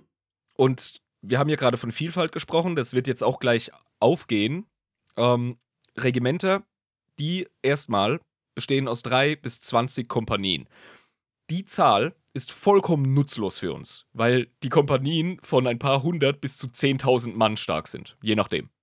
Das heißt, man weiß einfach nicht. Ähm, das ist nutzlos einfach. Ja, okay, alles klar. Das bringt uns also nichts. Ja, ich habe versucht, Sinn draus zu machen, aber vergiss es. Also, Astra Militarum ist, was das angeht, man sollte meinen, sei es eigentlich hoch ähm, durchstandardisiert, aber ist es eben nicht. Das ist fast wie bei Orks. Aber das liegt auch daran, dass die Welten und die verschiedenen Sektoren und Systeme in 40k in der Galaxie auch einfach zu unterschiedlich sind, als dass du da so einen Bundeswehr-Standardmantel drüber werfen könntest. Ja, verstehe. Mhm. Deswegen oh. braucht man da verschiedene, äh, ja, verschiedene Stärken und Schwächen und verschiedene Möglichkeiten, auch wie man agieren kann in verschiedenen Terrains. Ja, genau. Die Regimente, die bestehen aus einem oder höchstens zwei der primären Dienstarten. Und jetzt kommt etwas total Merkwürdiges. Okay. Und zwar haben die entweder nur eins oder zwei der folgenden: Artillerie, Infanterie, Panzerdivisionen und Spezialisten wie Abhumane Streitkräfte. Wo ist die, ähm, die Luftstreitkraft? Das ist nochmal, wir erinnern uns, ähm, äh, Aeronautica. Ja, stimmt, da haben wir auch drüber gesprochen, ne? Das ist was anderes wieder. Das ist nochmal ein eigener Arm. Und ja, ja, da stellst du dir natürlich die Frage, was soll der Scheiß? Also wirklich. Mach die doch direkt in die Garde rein. Was soll nur das? Infanterie, teilweise. Teilweise nur Artillerieregimenter. Teilweise ja, nur Panzer. Nur Panzergrenadiere. So kannst du ja nicht auf dem Schlachtfeld gescheit benutzen. Da ist irgendwie eine Menge an Flexibilität und an Wirkung geht da verloren einfach. Also du musst kein Militärexperte sein, um zu sehen, das ist eine Schwachstelle. Und das ist auch so in der Lore, dass es eine Schwachstelle ist. Nun, es ist eine notwendige, denn es hat einen Grund, dass es so ist. Okay, und woran liegt das? Wir sind jetzt wieder an dem Punkt, an dem man einfach äh, eventuellen Verrätern so wenig Macht wie möglich geben will. Das ist wieder diese alte Sache mit den Chaptern, wo die, äh, ne, die Legions ja. Wurden zu Chaptern, weil dann, wenn du eine Legion verlierst, ist ein Achtzehntel aller Space Marines weg. Wenn ein Chapter weggeht, dann ist ein Tausendstel weg. Mhm. So. Und, oder sind es tausend Chapter? Ich weiß gar nicht, aber es sind mehr wahrscheinlich. Wie viele Chapter es gibt, ist unklar, aber es sind eine Menge. Ja, genau, richtig. Und das äh, ist halt einfach dann so, dass wenn eine Infanterieeinheit äh, verloren geht, dann äh, sind zum Beispiel keine Panzer weg. Und es ist schwieriger, eine Revolte zu starten, wenn du durch so viele bürokratische äh, Feuerreifen springen musst. Das bedeutet, Gut. du opferst Flexibilität ja. in der Kommandostruktur durch diese ähm, äh, Departementisierung quasi und gibst das alles dem Departamento Monitorum in die Hand und hast aber den Nachteil, dass es immer durch diese verfickten administrativen Kanäle gehen muss. Und da kann es sein, dass deine Anfrage einfach auf den Papierstapel zu stehen kommt für die nächsten 100 Jahre. Und dann hast du halt einfach mal keine Flugzeuge. Und das ist natürlich dann scheiße, wenn du in einer Schlachtsituation bist, auf, bei der du auf jeden Fall diese Flugzeuge brauchen könntest oder irgendwie Luftunterstützung. Das gibt einfach ähm, den Schwanzfick-Rebellen ja. auf deinem Planeten 100 Jahre Frieden vor Luftanschlägen. Und ich sag dir eins, die Taliban hätten sich gefreut ohne, ohne Luftanschläge von oben. Ja, eben, genau, weil das ist ein sehr äh, probates Mittel, sage ich jetzt mal. Ähm, Luftanschläge von oben, vor allem. Also, Luftschläge, Verzeihung. das Ganze ist wieder aufgedröselt worden, einer höheren Instanz in die Hände gegeben und damit nimmt man Flexibilität und nimmt Effizienz, aber man hat immer noch eine riesen Panik vor so einer Scheiße wie damals dem Horus-Humbug. Das zieht sich wie ein roter Faden durch alles, was im Imperium stattfindet. Ja. Diese panische Angst vor dem Chaos. Genau. Der Infiltration der dämonischen Kräfte des Chaos in die einfachen Köpfe der einfach gestrickten Menschen. Weil wir Menschen sind psychisch nicht so arg ähm, stabil. Und da kann es sehr schnell gehen, dass da so ein bisschen Chaos reinsiebt und dann äh, hast ein riesen, riesen Problem. Hast einen riesen Hickhack. Jetzt haben wir das Problem, dass unsere Jungs und Mädels ständig auf Schlachtfeldern unterwegs sind, auf denen sie wirklich auf die übelste Scheiße stoßen, von der sie nie gedacht hätten, dass sie da jemals mal irgendwie in Kontakt mitkommen. Ja, weil du denkst es ja, wenn du geboren wirst auf so einem Planeten nicht, dass du später mal gegen irgendwelche Tyrannidenarmeen kämpfen musst. Ja, so. oder irgendwelche Dämonen oder sonstigen Shit. Stell dir mal vor, so eine Nörgelarmee, weißt du, wie das stinken muss? Ja. Das ist ja abartig. So, so die Death Guard. Witzig. Nee, die, die, ja. Ich lese gerade äh, die Indomitus, äh, Indomitus Crusade Romane, diese Dark Imperium äh, Romanreihe. Ich bin jetzt beim zweiten. Da Dark wird Mortarion. gegen ja, ja. Mortarion gegen, gegen Nurgle und so. Alter, die machen was mit, die Astra Militarum-Leute, ohne Scheiß. Ey, das kann ich mir vorstellen, man kämpft mal in einem Feld voll verfaulten Eiern. So nach dem Motto. Also brauchst du geistlichen Beistand. Du brauchst also jemanden. Das heißt, sie haben Battle Priests. Ja. Ja, das Adeptus Ministerum ist ganz tief fest verankert im Tagesgeschäft des Astra Militarum. Ja, ich meine, Religion und ähm, militärisches Handwerk ist ja auch bei den Erdenmeck-Jungs ziemlich verwoben. Und das ist dann wahrscheinlich auch mit dem imperialen Kult und mit dem Militär ziemlich verwoben. Alles. Vor allem brauchst du irgendwie ein Mittel zuzusehen und auch zu überwachen, wie geistig, seelisch korrupt deine Truppen werden und sie auch davor zu schützen aktiv und ihnen, also äh, da gibt es eine Riesenliste von Gründen und ganz unten steht, es soll ihnen auch ein bisschen besser dabei gehen, während sie da leiden auf dem Schlachtfeld. Aber hauptsächlich Kontrolle, ob das Chaos irgendwie Überhand ähm, in irgendeinem in einem Regiment nimmt, um ja, dann schnell das, handeln zu können. Das ja. Wohlergehen oder das Wohlfühlen eines einzelnen Gardisten ist nicht ansatzweise so wichtig wie den Dominoeffekt der Korruption eines ganzen Regimentes, äh, den zu verhindern.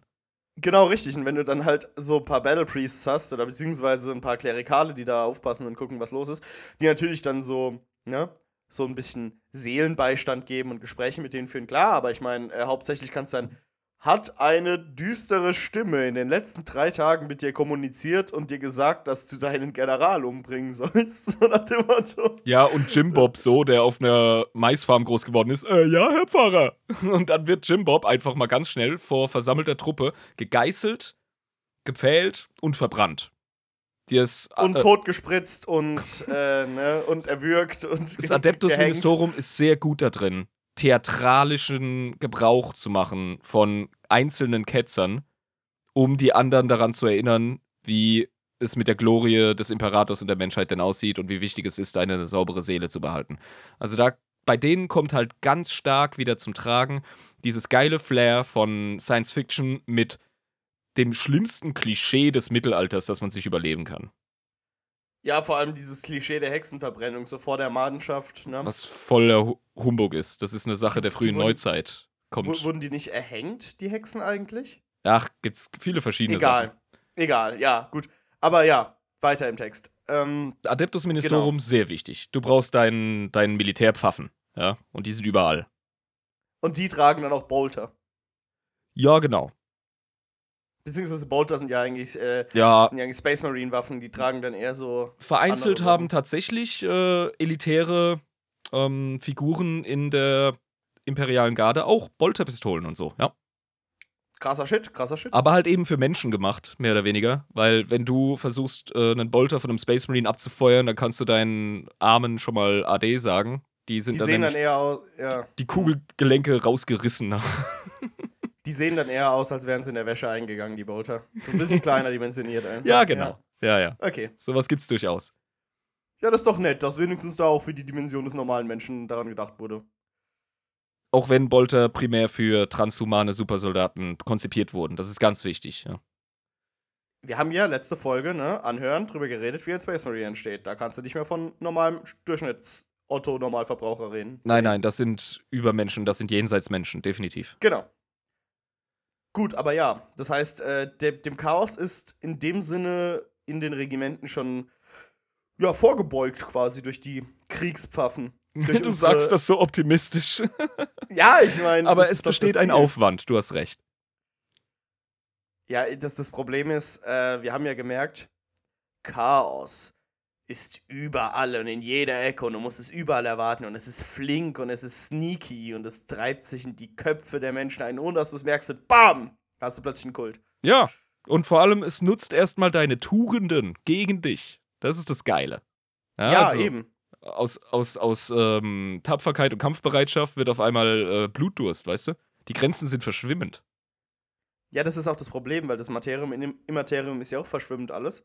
Dementsprechend sind auch die Emotionen verschwimmend. Ne? Und damit es klare Kante gibt, brauchst du die Pfarrer.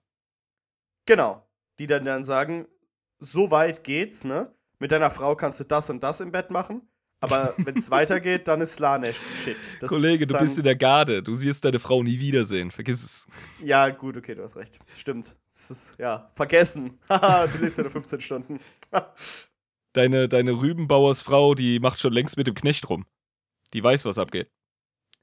In unserem Universum wäre das asozial. ja, wenn dein, wenn dein Mann ins, in den Krieg zieht, das den anderen raus. bei Warhammer 40k ist das eine vernünftige Entscheidung, weil der sowieso weg ist. der ist gone. oh, ja, Mann. es, ist, es ist halt so, was willst du sagen, ey? Was ganz, ja. ganz wichtig ist für das Astra Militarum. Die haben eine Sonderrolle, die verdienen auch irgendwo eine Sonderepisode. Das sind die Kommissare. Das sind die, die auf dem Schlachtfeld sind, ne? Ja. Wie das auch bei den Russen im Zweiten Weltkrieg war, die auf dem Schlachtfeld dabei sind. Ja, Kommissare sind politische Offiziere. Ach so, das heißt, die. Was, was muss ich mir darunter vorstellen? Sie sind nicht direkt. Also, erstmal kommen sie nie aus dem Regiment, dem sie zugeteilt werden. Ach so, die sind unabhängig oder was? Die sind unabhängig. Die haben trotzdem volle ähm, Autorität. Aber die sind außerhalb der Regimenter, also die kennen die Leute in den Regimenten gar nicht, oder was? Ja, kommt drauf an, wie lange der Kommissar zugeteilt wird, aber es ist relativ egal. Okay, alles klar. Der Kommissar ist einfach dazu da, um als Kraft von außen, außerhalb deines Regiments, darauf zu achten, dass deine Kampfmoral, deine Effizienz, aber auch dein bedingungsloser Einsatz, dein Fanatismus, dein Glaube äh, aufrechterhalten werden. Es geht also quasi äh, darum, dass gleichzeitig die Moral aufrechterhalten wird und die Tugendhaftigkeit des Imperiums, dass quasi du für den Gott-Imperator kämpfst, dass du nicht heretisch wirst. Ja, also genau, die lauschen ganz besonders hin, was Heresie betrifft, noch auf einer ganz anderen Ebene als die äh, Kriegspfarrer sozusagen. Ja, die Priester. Ja, das ist deren wichtigstes Ding auch zu gucken. Ist hier immer noch der Gott-Imperator in aller Munde als der Gott-Imperator oder gibt es da so leise Stimmen des Zweifels und dann ja, oder. Problem. Ne? Also, die sind top ausgebildet. Die kommen aus der Schola Progenium. Das gibt definitiv eine eigene Folge. Das ist quasi die ähm, Kommissar-Ausbildungsschule. Das Lehre. sind die imperialen Waisenhäuser für die äh, Offiziersweisen. Okay. Weil Offiziere sterben auch links und rechts und überall, ja. Also nur weil du einen Offiziersgrad hast, heißt das noch lange nicht, dass du vom Schlachtfeld weg bist. Und äh, dementsprechend kommen da dann die Kinder von Offizieren hin. Ja, klar, wenn die verwaist sind, dann werden die in der Schola Progenium, werden die ausgebildet, ist jetzt ein sehr, sehr großzügiger Begriff. Da kommen auf jeden Fall ganz, ganz viele Spezialagenten und Über-Warrior und mega heftige, krasse Fanatiker für das Imperium kommen aus diesen Waisenhäusern, aus diesen Klosterschulen, kann man sagen. Ja, es ist noch viel mehr als das. Es gibt Mädels, die gehen da raus und sind äh, Sisters of Battle. Im Astra Militarum begegnest du ständig normalen Menschen, die Übermenschliches leisten und die richtig stählerne ähm, Gemüter haben, sag ich jetzt mal. Ja. Und das ist quasi, ne, die Moral ist auf 180.000. So. Und wenn jemand gedreht. auch nur einen Moment zu laut winselt, wird er exekutiert. Die haben die volle Strafgewalt. Und da kann kein Offizier oder sonst irgendjemand kann sagen so, ey, komm, das war der Horst Dieter. Dann kriegt der nämlich auch direkt mal einen Bolter in die Fresse. Scheißegal, was für ein Rang. Das heißt, sie sind dafür da, um die Integrität der Einheit und die Moral hochzuhalten, und zwar auf dem Maximum. Um jeden verfickten Preis. Also drei Dinge: Integrität, also dass sie nicht äh, rumpussen, dann Moral, dass sie wirklich vorgehen und äh, Imperatorhörigkeit, damit sie der Ideologie angehören. Um die Korruption dann, einfach zu verhindern. Absolut richtig, ja. Und diese Punkte. Dinger und dann rein. Genau. Mhm, und das sehr gut. ist das Wichtigste. Okay, krass. Dann werden die noch versorgt von der Scholastica Sicana mit Battle Psychern. Das ist eine Psyker-Schule von äh, staatlich verifizierten, offiziell anerkannten Psychern, die keine Hexer ja, sind. Ja, das ja. sind die staatlich verifizierten ähm, Psyker, diese. Ähm, die haben einen Psyker-Schein, die sind nicht. Äh, ja, ne? ja, die haben ihren Gesellenbrief als Psyker. Ja? ja das sind keine okay, Wild-Psyker, die man abschießen kann, wenn sie auf dem Rübenfeld umher äh, hüpfen. Das ja. sind Leute, die äh, sind immer noch nicht sehr beliebt. Ja? Die sind auch nicht bei allen, Regi bei allen Regimentern gleichwertig vertreten. Manchmal werden sie schlicht und ergreifend einfach abgelehnt. Aber es gibt Schlachtfelder und es gibt Situationen, du brauchst Psyker, Alter. Ja, natürlich, klar. Und ich meine, Psyker, die, die bringen ja ganz einzigartige Fähigkeiten mit, die ja auch richtig sinnvoll sein können. Wenn du zum Beispiel gegen eine Horde Eldar kämpfst, da ist ja jeder verfickte Einzelne von denen Psyker. Ja, da musst ja. du vielleicht auch ein bisschen was dagegen schießen können. Vielleicht gibt es ja auch so ein paar Mentalschilde oder so, die du basteln kannst. Vielleicht kannst du die anderen mal, wenn du selbst ein Psyker bist, daran hindern, psychige Fähigkeiten einzusetzen auf dem Schlachtfeld. Das ist ja eine richtig krasse Supportfunktion, kann ich mir vorstellen. Es gab einen genialen kardianischen ähm, Befehlshaber, der hat für die Elder hat er den Warp so beeinflusst mittels Psykern, dass sie irgendwie abgelenkt wurden oder ein Teil deren Streitkräfte ein falsches Signal gekriegt hat. Und weil sie die Menschen nicht für psionisch genug gehalten haben, sind sie dem direkt gefolgt, als wäre es eine ganz normale Schlachtendoktrin. Und so konnte er ja. dann deren Hauptstreitmacht einfach direkt mit in die Fresse-Taktik Bajonett aufpflanzen, Welle für Welle von Leuten hinschicken, Asi-Artilleriefeuer runterregnen lassen, Lehman-Ross-Panzer vorwärts. Also ein Elder, der kann sich ja mit einer gottgleichen Geschwindigkeit übers Schlachtfeld bewegen und Kugeln ausweichen und tanzen. Ja, das geht. Aber das, das ist ja auch das, was sie machen. Das ist ja auch ihre ja, Taktik. Aber ja. das bringt ihm einen Scheiß, wenn die Luft voller Blei ist. und das war quasi die Taktik von den Psyker, zu sagen, Jungs, falsche Fährte und ab geht die Post und zerreiben. Der Kommandeur Armee. war kein Psyker, aber er hat Psyker benutzt, genau. Genau, ja, er hat ja. die Psyker benutzt, damit es funktioniert. Ja, siehst du? Supportrolle. Ja das Wunderschöne ist ja, das Imperium ist so groß und so äh, viel wird produziert die ganze Zeit, dass du keinen Bleimangel hast.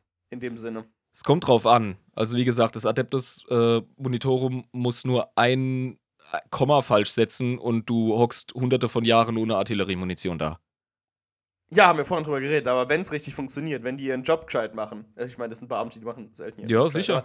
Aber, aber ja, wenn sie ihren Job gescheit machen, dann, ne? Dann ist genug da, dann kann man auch reinfeuern, dann ist auch so eine Elder-Armee kein Problem, wenn man sie auf eine falsche Es Fährte steht macht. tatsächlich im Codex Astra Militarum, heute erst gelesen, dass es ein regelrechtes Wunder ist, dass die imperiale Garde trotz der, der Vielzahl von Fehlern und der Schwermütigkeit der Logistik durch das Monitorum überhaupt ihre Siege geringt, äh, erlingt, äh, erlangt? Erlangt. Siege erlangt. Ich lerne heute sprechen. So. Ja, aber ich meine, ich glaube, das liegt auch einfach an der schieren Masse an Menschenmaterial, das da auch mit reingeschippt wird in die, in die ähm, Schlachten. Ja, super, aber dann hast du ein ganzes Regiment, das wird irgendwo in den Sektor geschickt, wo einfach nichts ist. Wo es noch nicht mal Szenos gibt. Einfach weil irgendein Spacko sich verschrieben hat. Und dann musst ja, okay, du als scheiße, dann musst du als Regimentsoffizier äh, oder als, als, als hoher General musst dann den Leuten sagen: so, ey, noch ein Antrag, ihr habt das falsch gemacht, bitte rückwirken. Und dann sagen sie, in Ordnung, ist im Antragsstapel, kümmern wir uns drum. Währenddessen hocken die auf irgendeinem leeren Planeten, wo es nichts zu tun gibt und pfeifen vor sich hin. So scheiße. Ja. Was jetzt? Jungs? Befehl ist Befehl. Währenddessen sterben ihre Kameraden in der Schlacht, die sie gar nicht gewinnen können, weil die linke Flanke fehlt. Ja. Und können ja. nichts machen. Die können nichts machen. Die verrecken einfach, weil irgend so ein Schreibtischtäter, äh, dem ist kurz der Bleistift entglitten und dann, ja, kam dann irgendwie eine andere Zahl bei raus, eine andere Koordinate oder so. Und das ist ja das, das unmenschliche, asoziale an 40k, das ja so richtig geil ist. Weil wir beide sind ja auch frustriert von deutscher Bürokratie teilweise, oder? Also ich als äh, angehender Beamter kann sagen, ja, sehr. nee, es ist wirklich so. Ja, und also, da ist es halt auf Steroiden, deswegen. Und ja, ja, ja, richtig. Du musst dir ausmalen, wie tragisch die Konsequenzen sind, ja? Aber wirklich, auf was für einem Level.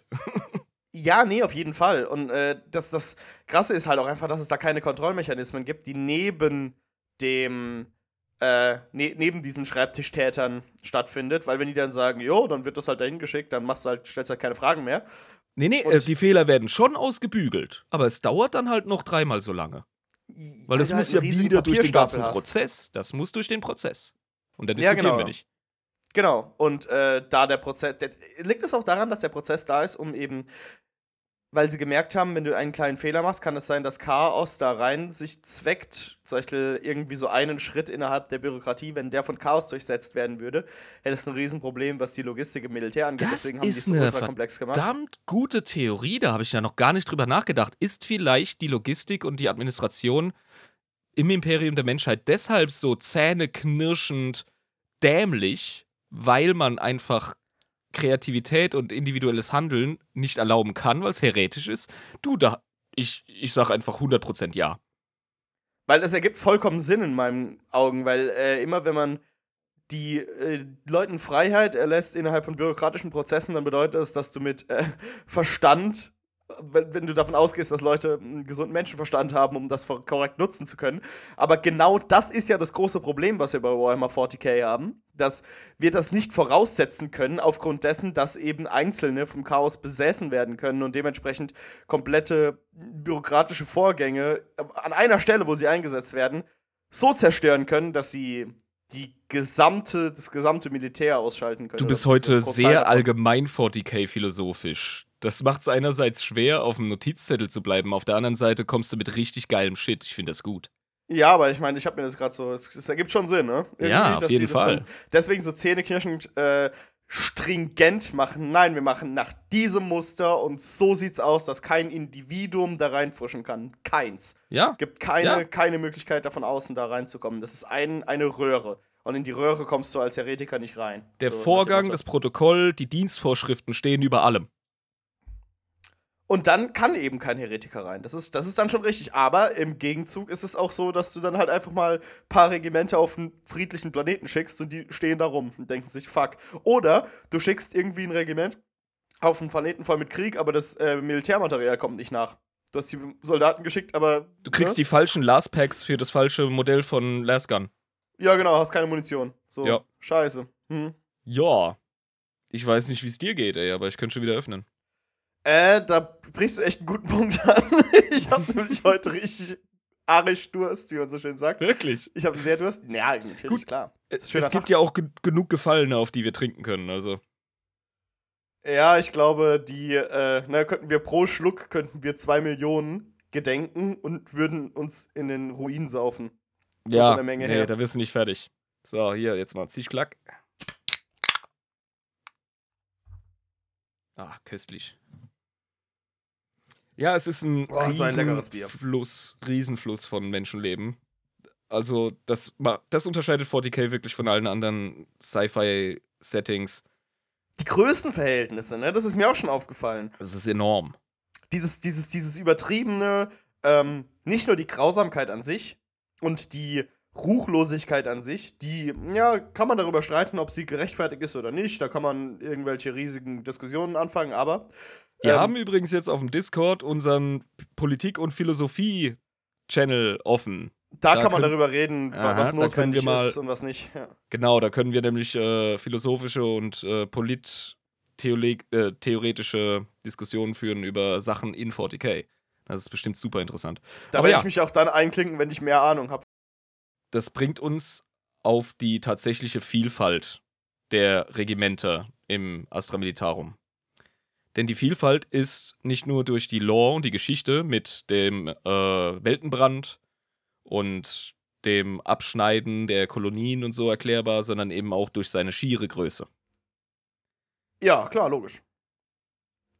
Und die verschiedenen Planeten, die besiedelt wurden von Menschen, haben verschiedene ja, Klimata, verschiedene topografische Eigenheiten und darauf haben sich dann natürlich auch verschiedene Kulturen gebildet, die auch eigene Religionen haben. Das ist ein sehr interessanter Punkt, denn eigentlich ist das alles ja eine hochreligiöse, homogene Bemühung mit dem Imperium der Menschheit und eben auch mit dem Astra Militarum. Ja, natürlich, klar, darum geht's doch. Und wie kommt denn da religiöse Vielfalt rein? Sind das äh, verschiedene Sekten, die auch dem imperialen Kult angehören, aber so ein paar Nuancen anders sehen? Du hast es eigentlich perfekt ausgedrückt solange es im größeren Rahmen der Deutung des imperialen Kultes erklärbar ist, ist deine Religion cool. Das ist quasi dann so die, ne, Mohammed ist zwar unser Prophet, aber äh, Ali hätte es sein sollen und nicht ähm, der andere. Man duldet keinen Killefitz über Kleinigkeiten, was die Religion angeht, in der Menschheit des 40. Jahrtausends.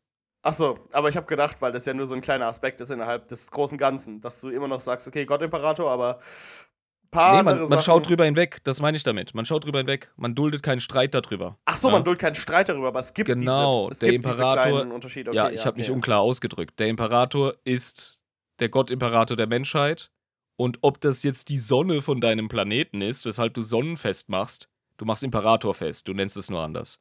Ja. Ja, aber es ist im, im Kern ist immer noch der Gott-Imperator, der Gott-Imperator. Punkt aus, fertig, Mickey Mouse, da wird nicht genau. diskutiert. Und dann schaut die okay. Ekklesiarchie drüber, die verschiedenen, äh, vielleicht schaut die Inquisition drüber, wenn es ein ganz krasser Härtefall ist. Aber im Großen und Ganzen wird das einfach abgecheckt, dann kriegst du grünes Licht. Wenn eine Welt wieder eingenommen wird ja, oder wiederentdeckt wird.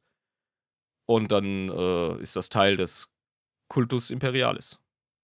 Wenn es in Ordnung ist, gehen sie hin so, ja, Herr Meier, da habe ich mir jetzt Ihren Kult hier angeguckt, das ist doch ganz manierlich, oder? Und so ein Handschlag und dann gehen sie wieder, wenn das funktioniert. Ja. Und wenn nicht, ja. Ja, und wenn nicht, dann merkst du das früh genug, dass sie es nicht mögen. Genau, und dann sagt er noch so, das goldene, leuchtende Stachelschwein möge euch auf euren Raumreisen schützen. Und er, ja, der Imperator beschützt. Ja. Wir sprechen vom selben. Was auch immer du gerade gesagt hast, solange es der Imperator ist, passt das. Und nun hurtig, meine Kinder, wir müssen das diesjährige Stachelschweinfest vorbereiten. Hupdi bupdi blu. Und er so, ja, ja, ja, macht ruhig, macht ruhig. Solange ihr eure Soldaten uns in den Krieg schickt äh, für, für die imperiale Garde, ist uns das recht. Der imperiale Zehnte wird gezahlt. Ja. Und ich habe am Anfang gar nicht begriffen, wie geil imperiale Garde überhaupt sein kann, ey. Allein wegen der technologischen Vielfalt auch. Und der kulturellen. Es kann nämlich sein, dass du imperiale äh, Regimenter hast, die in Plattenrüstungen des 15. Jahrhunderts kämpfen. Ernsthaft? Ja, Mann. Ähm, weil die halt eben auf solchen Planeten immer noch so leben, oder was? Ja. Und weil das halt einfach deren Technologiestandard und mittlerweile vielleicht sogar auch deren Kultur geworden ist. Ja. Und solange die halt damit gegen Orks rennen oder gegen irgendwelche Tau, ist es ja auch scheißegal, solange die halt ihren Dienst erfüllen. Es gibt Feudalwelten innerhalb des Imperiums der Menschheit. Und die Obwohl werden das Imperium der Menschheit schon Feudalwelt ist an sich. Strukturell. Ja, Feudalwelt im Sinne von, wie unsere Technologie war, als Europa feudal war. Das meine ja, ich. Ja, verstehe, was du meinst, ja. Und dann haben die halt ihre mittelalterliche Welt. Und ab und zu kommen halt die großen, ähm, die großen Burgen und Schlösser vom großen Oberkönig im Himmel, kommen runter und sammeln Leute ein. Und dann werden die tapfersten Kämpfer, ein Zehntel von deinen Leuten, gehen da in dieses äh, Luftschiff rein, in diese Luftburg, gehen dann wieder hoch gen Himmel. Du hast keine Ahnung, was um dich herum passiert. Und dann werden die auf irgendein Schlachtfeld gebracht, wo sie ansatzweise einsetzbar sind. Kriegen ich vielleicht noch einen Las, kriegen einen Las Rifle in die Hand gedrückt. Man haut denen so die Armbrüste aus der Hand. So, was ist das? Verpiss dich mit dem Scheiß, Alter. Komm hier, Las Rifle. Und vorwärts. Und es ist quasi äh, auch sehr, sehr bezeichnend für das Imperium der Menschheit, wenn du halt einfach die anguckst. Ja, keine Ahnung, was die da unten für, für einen Deal haben mit ihrem Militärkönigreich, interessiert mich auch eigentlich gar nicht. Glauben sie an den Imperator? Check. Geben sie uns den Zehnten? Check. Gut, dann können sie weiter ihre Burgenspiele da unten machen, ist mir komplett egal. Das ist halt Auf, auch einfach das. Ja. Auf dem Weg zu ihrem designierten Schlachtfeld werden die dann entsprechend von den Offizieren glatt geschliffen. Ja? Dann wird nochmal gesagt so, da sagt er halt irgendwie so nochmal so, ja, äh, möge der gülden strahlende Ritter mit den langen schwarzen Haar euch wohlgesonnen sein. Das dauert zu lange, Rekrut, das heißt, der Imperator beschützt und jetzt ab in die Linie. Man kann der, dem, Imper äh, dem Imperium extrem viel autoritäre Grausamkeit unterstellen, aber ein interessanter Faktor innerhalb des Imperiums ist es, dass die Welten, so lange wie sie halt das ähm, machen, was das Imperium so als Minimum von ihnen verlangt, einfach machen können, was sie wollen. Ja, du kannst perfekte demokratische Utopien innerhalb des Imperiums der Menschheit haben. Das funktioniert. Solange du halt deinen Zehnt erfüllst und solange ja. du an den, Imperator glaubst. Na, das sind die beiden Sachen. Ja. Genau. Und solange du kein Chaos bei dir in die Bevölkerung lässt, weil sonst ähm, kommt die Inquisition, dann wird es ganz ungemütlich. Aber äh, anders Das Problem das. ist halt, dass offene Gesellschaften, die auch progressiv und neugierig und forschend sind, die sind natürlich enorm gute Ziele für die Mächte des Chaos. Dementsprechend werden sie auch seltener. Ja, in so einem Universum auf jeden Fall. Weil, ich meine, die Hölle ist ja real. Ne? Das heißt, die äh, ganzen wahnsinnigen äh, amerikanischen äh, Christen, die so mit den Schildern Hell is real und äh, den Leuten sagen, dass sie bestimmte Sachen nicht machen sollen, weil sonst die Hölle auf die Erde kommt, die hätten ja in Warhammer 40k tatsächlich recht. Ja, klar. Ähm, das sind die Vernünftigen. Das sind die Vernünftigen da, genau. Und deswegen ist es innerhalb des, des Kontextes des Universums komplett realistisch und äh, nachvollziehbar, dass äh, progressive und ähm, weltoffene Demokratien einfach komplett ausgelöscht werden durch Chaosmächte. Beziehungsweise genau. unterwandert werden und dann äh, eingefangen werden von denen. Und es sind auch nicht alle Regimenter gut miteinander kompatibel. Die haben auch verschiedene Wertevorstellungen und ja, haben verschiedene Doktrinen auch. Und die sind nicht unbedingt alle miteinander so gut einsetzbar. Das ist aber sehr oft egal, denn Kommissare achten schon darauf, dass die sich nicht gegenseitig an die Gurgel gehen, weil das die Kampfkraft äh, auch einfach runtersetzt und die Moral zersetzt. Und mit ein, zwei gezielten Exekutionen hat man das dann auch schnell wieder im Griff. Die werden auf Linie getrimmt, wie man so schön sagt. Absolut, ja. Vielfalt, okay, aber wenn ihr vergesst, absolut vereinheitlichte Killermaschinen zu sein im Notfall, dann rollen Köpfe. Wir haben hier, wir leben nicht in, einer, in einem Luxusuniversum. Wir haben hier einen verfickten Carnifex vor uns, ja? Oder, oder äh, einen fetten Warboss. Ja, und wenn das einfach vor dir ist, dann, ne, ist Spaß vorbei. Eben. Also so viel zur Vielfalt. Astra Militarum kann richtig geile Gestalten annehmen, richtig viele verschiedene Formen. Die sind nicht im Wortsinne uniformiert. Die imperialen Gardisten, die man ständig sieht, die äh, werden am besten vertreten durch die Kardianer. Das ist ja auch das, was ich auch schon mal gehört habe, was du mir auch erzählt hast, dass quasi Cadia als ähm, der Goldstandard der imperialen Garde steht, auch was die Darstellung angeht in den Spielen und ähm, in den Zeichnungen, die man so kennt und im Fanart und im ganzen anderen Zeug, was man über Warhammer 40k sieht. Da werden ja meistens in der imperialen Garde tatsächlich Kadianer dargestellt, ne? Deswegen die Kadianer so sind äh, tatsächlich die Posterboys. Wie die Ultramarines, ne? Ja, so genau. Bei den Space Marines, ja, genau. Die sind auch überdurchschnittlich gut. Ja. Das ist ein besonderes, berühmtes Regiment. Und die gehören zu den wenigen Regimentern, bei denen mehr oder weniger darauf geschissen wird, dass die äh, nur Artillerie oder nur Infanterie oder nur Panzerdivisionen oder Spezialisten haben. Ah, okay, das heißt, sie dürfen eigentlich das durchwürfeln, mehr oder weniger. Die dürfen das durchwürfeln, weil bei kardianischen Offizieren und Soldaten und Generälen ist man sich hundertprozentig sicher, dass die loyal sind. Horus. ja, hat man ja auch damals gedacht. Scheiße war es gelaufen. Sister. Nee, wenn das neue paranoide Imperium sich sicher ist. Ach so, ja, gut, das ist dann wieder was anderes. Dann heißt mhm. das was. Dann ist ja. das wieder was. Ah, hier haben wir äh, von dieser bisschen Input.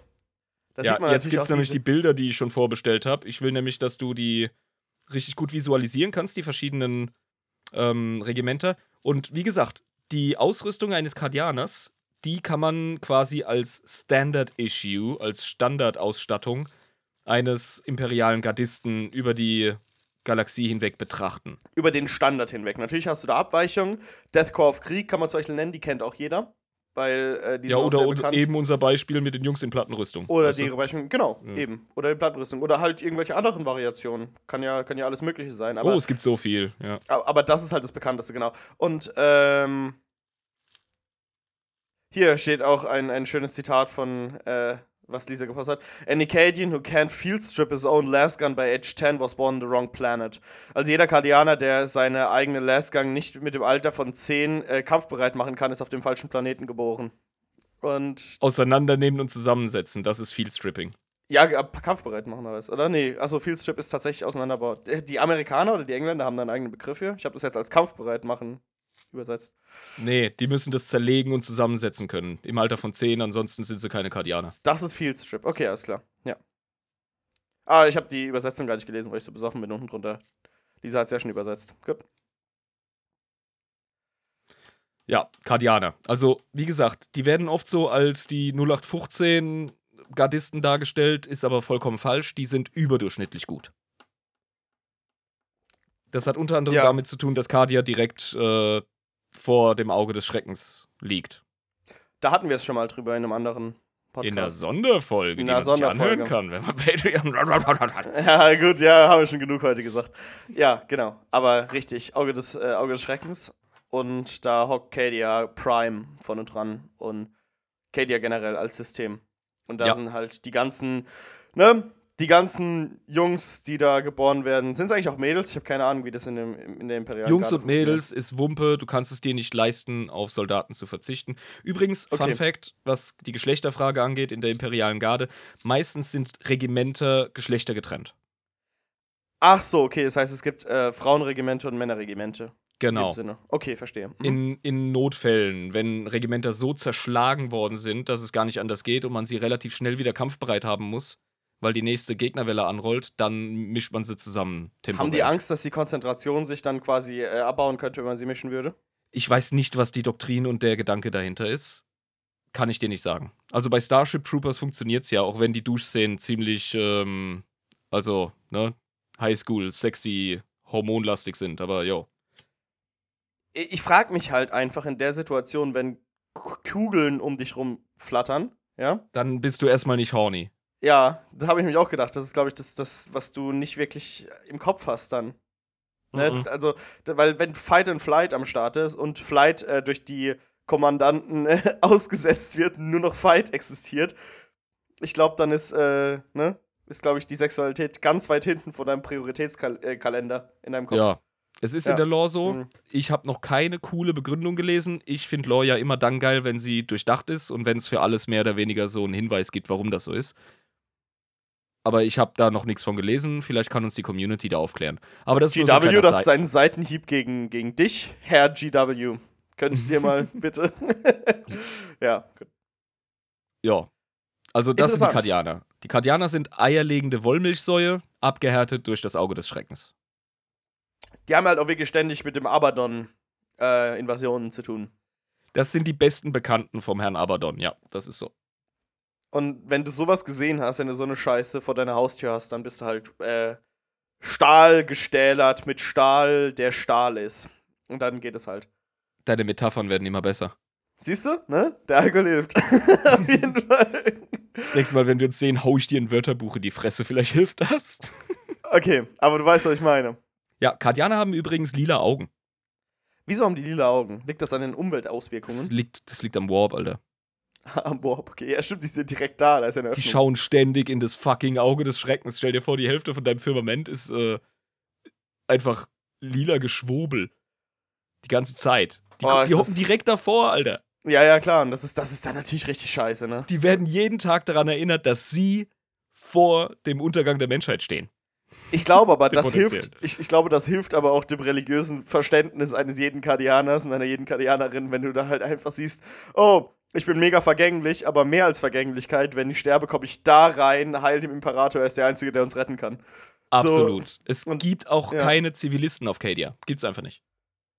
Eben, und das, das stählert eben auch diesen Glauben und diese Entschlossenheit, wenn du das halt mitkriegst. Diese Gesellschaft ist vollkommen fremdversorgt durch Agrarwelten und andere Zulieferer. Die konzentrieren sich voll auf Krieg. Das ist eine riesige Kaserne und ein riesiges Übungsgelände. Ich glaube, ein Drittel von dem Planeten steht unter permanentem Übungsfeuer.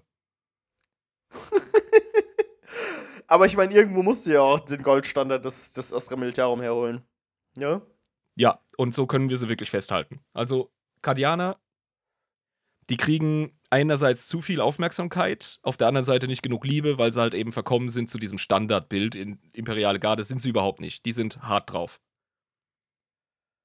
Genau, also das heißt, es ist nicht der Standard imperiale äh, Gardist, sondern das ist tatsächlich der Goldstandard und es gibt äh, viele andere Gardisten, die anders aussehen und das haben wir jetzt festgemacht und auch anders ausgebildet sind und auch anders ähm, gekleidet sind, was ihre Ausrüstung angeht und auch ein bisschen anders drauf sind, was ihre Mentalität angeht. Das und ist alles sehr variabel. Ja, die berühmtesten Regimenter, die möchte ich mit dir durchgehen. Ja, bitte. Das ist jetzt unsere Liste, liebe Zuhörer. Wenn euer Regiment fehlt, und es wird es wahrscheinlich, äh, harte Titten. Ich musste welche aussuchen und ich habe jetzt einfach mal so die populärsten genommen. So wird das immer sein. Das ist halt auch das Ding. Wir müssen äh, gleichzeitig zusammendampfen, alles, und das ist schwer genug. Und wenn wir es nicht tun würden, dann wäre das so lang, dass sich das niemand anhören kann, was wir hier machen. Also muss man immer im Hinterkopf behalten. Genau. Ganz anders als die Kardianer aussehen und auch handeln, da tun die talanischen Wüstenräuber. Die talanischen Wüstenräuber, okay? Ja, Mann. Das sind Guerillakrieger, auf einem Wüstenplaneten. Die, die musst du dir sind so ein ja bisschen, geil, Alter. Die sehen ja, aus wie Beduinen. Ja, genau, die sind so Beduinen angehaucht. Ja. Und die haben auch so Säbel. Und äh, ich meine, für die Wüste perfekt geeignet. Sonnenstich kriegst du nicht. Äh, ja. Wenn ein Sandsturm kommt, kannst du hier schön den Turban vor die Augen ziehen und dann ist die Sache auch geritzt. Das sind es wie heißen diese Dinger? Das sind, das sind keine Turbane. Wie heißen denn die Teile, die die Araber in den Wüsten haben, die Beduinen? Ah, es gibt so viele verschiedene Dinge. Also, was ja bekannt wurde, äh, war ja durch die, ähm, na, wegen dem Nahostkonflikt. Äh, die Palästinenser-Tücher zum Beispiel. Genau, ja, richtig. Aber ja, das ja. ist, ja, ja. Aber das ist aber, auch was, was Eigenes, was, ja, aber. Aber wie gesagt, das hilft vor Sandstürmen auf jeden Fall, das ist clever. Mhm. Und äh, es ist auch ein bisschen lockerer, dass du bei der Hitze klarkommst. Also die sind wahrscheinlich wirklich sehr gut geeignet für heiße, trockene Welten. Jeglicher Couleur. Ja, und dann machst du beim Monitorum irgendwie so einen Vorzeichenfehler und dann werden die auf irgendeine Eiswelt geschickt. Und denkst so, ich habe aber hier meinen dicksten Mantel nicht mitgenommen, so tough luck. Ja, und das ist das Leben eines Gardisten. Ja, musst ja, halt dann, durch. Dann ist halt so. Und dann gehst du hier mit deinen, ne, wie dämlich das auch aussehen muss, wenn du so extra für, für Sandguerillakrieg und Wüste ausgebildete Gardisten hast in so einer, in so einer Sibirienwelt. Die sind hochmobil, die sind sehr flexible Überfallexperten, Guerillakrieger auf offener Fläche. Ja, Wüste halt. Mhm. Ja. Und auch äh, begabte Kunsthandwerker, die schmieden und ornieren ihre Säbel sehr gerne. Die haben ja diese coolen Krummsäbel, die sie gerne im Nahkampf einsetzen. Ja, genau, richtig. Und äh, die werden dann quasi auch äh, von ihnen gehegt und gepflegt, wenn sie, wenn sie lang genug überleben und wenn sie gut genug sind für ihr Regiment. Und Selbstverständlich, da, dafür ja. Zeit haben, ja, klar. Daran erkennt dann, man dann wahrscheinlich auch einen guten Krieger, wenn der lang genug überlebt, um seinen Segel richtig schön auszugestalten. Ja, wahrscheinlich. Weißt, da weißt du, dass er krass ist. Ja.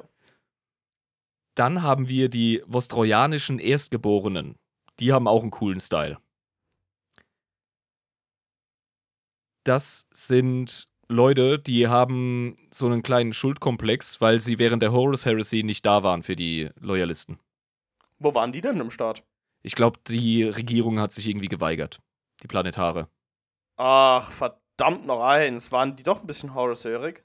Hm, ist nicht gesagt, ich glaube nicht. Die waren halt einfach nicht da oder nicht schnell genug da oder haben gezögert, keine Ahnung. Auf jeden Fall ist da jetzt ein riesen äh, Schuldkomplex in dieser Gesellschaft und deswegen wird jeder Erstgeborene äh, der Vostrojaner in die Wehrpflicht geschickt. Unabhängig vom Zehnt. Ähm, die sehen aus wie Sibirien-Russen. Genau, die haben so einen ähm, russischen Touch aus der Napoleonik. Genau, richtig, aus der napoleonischen Zeit, die Russen da damals. Mhm. Ähm, aus der Zarenzeit der, des napoleonischen. Ja. Genau. Ähm, Zitat, wir müssen auch, äh, Lisa schickt nämlich jedes Mal noch ein schönes Zitat zu jeder Einheit, das haben wir vorher noch vergessen bei der vorherigen Regiment. Oder Talan. mach nochmal die Wüstenräuber schnell. Bei Talan, sei flink und leise, so wie die Brise, welche die Dünen überquert, ohne ein Sandkorn zu bewegen. Also Sneaky Sneak Sneak in uh, der offenen Fläche. Voll geil. Poetisch. Mhm. Und Cat Captain äh, und, und, ah nee, hier Sergeant Theodor Arenkev, der, äh, wie hießen die jetzt noch gleich? Der Vostreuer hat gesagt: Ruhe, ihr Hunde. Seid ihr Agrarweltler mit schwachem Willen oder seid ihr erstgeborene Söhne von Vostreuer? Wenn ihr einen Befehl erhaltet, verhaltet euch, als hätte der Imperator selbst ihn erteilt. Geil. Also da ja. merkst du schon, die sind sehr hörig dem Imperator gegenüber. Ja. Ja, äh, das sind richtige Stoiker auch. Ja, auch in dem Sinne, also wirklich so, äh, so stoisch, wenn halt die Situation so ist, dann musst du sie so nehmen, wie sie ist und akzeptieren. In dem Sinne. Ja, wie so ein Elite-Russe, den du einfach nicht beeindrucken kannst, weißt du? Der ist ja. einfach zu hart. ja, genau. Auch, und man sieht auch, die haben auch relativ äh, dicke Kleidung, also die werden wahrscheinlich gerne für solche Wintereinsätze und so ein Zeug auch verwendet. Könnt, könnte man machen, ja. Funktioniert.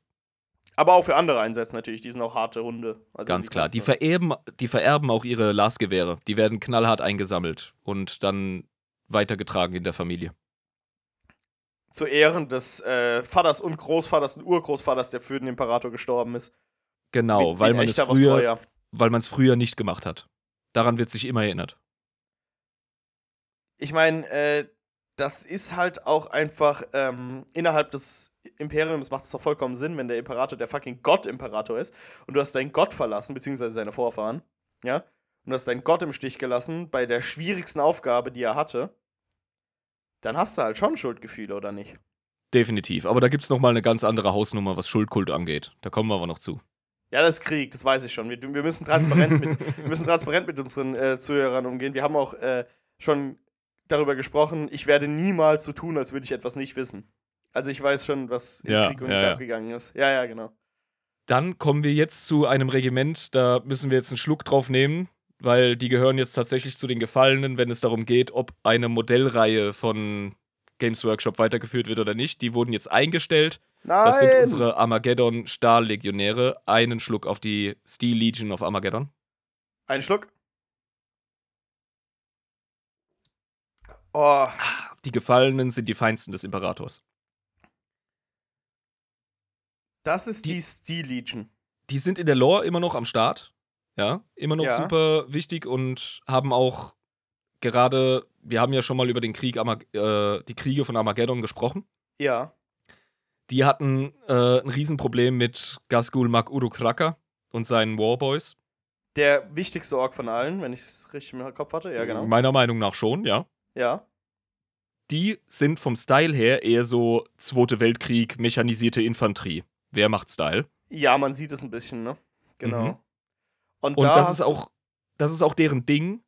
Man verwendet ja immer den Begriff Blitzkrieg, aber eigentlich hieß es ja Bewegungskrieg damals bei den Nazis. Genau, ja. Die sind mechanisierte Infanterie, das heißt, die sind wirklich schnell vor Ort. Die hocken ständig auf ihren Chimeras und sind ganz schnell dort, wo sie gebraucht werden.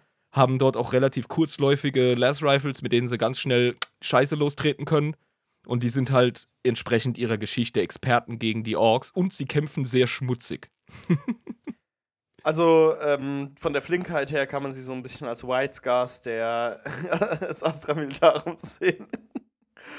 Die Fast Boys. Da, gibt es nochmal andere, die ich nicht in der Liste habe, aber ja, mechanisierte Infanterie ist die perfekte Beschreibung. Okay. Zitat. Mobile Infanterie.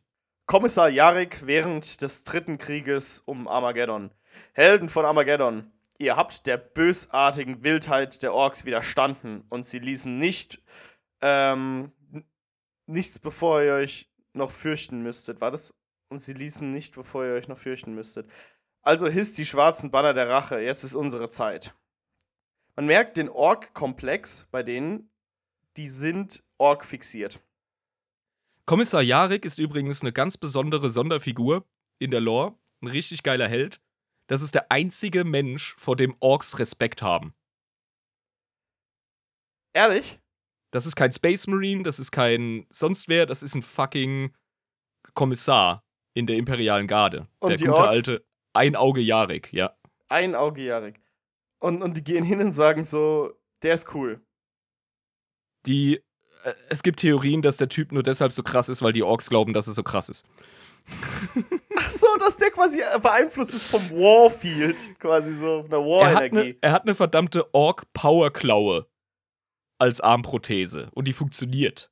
Und das könnte damit zu tun haben, dass Orks der festen Überzeugung sind, dass sie funktioniert. Ey, das ist, das ist voll geil. Weil die Theorie ergibt halt auch einfach innerhalb des Universums absolut Sinn. Ja.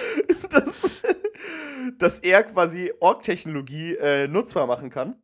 Weil mhm. die Orks halt davon ausgehen, dass er das hinkriegt, weil der halt assi krass ist. Okay. Also Armageddon, Steel Legion, äh, ganz, ganz große Nummer. Ja? Ganz coole Leute, okay.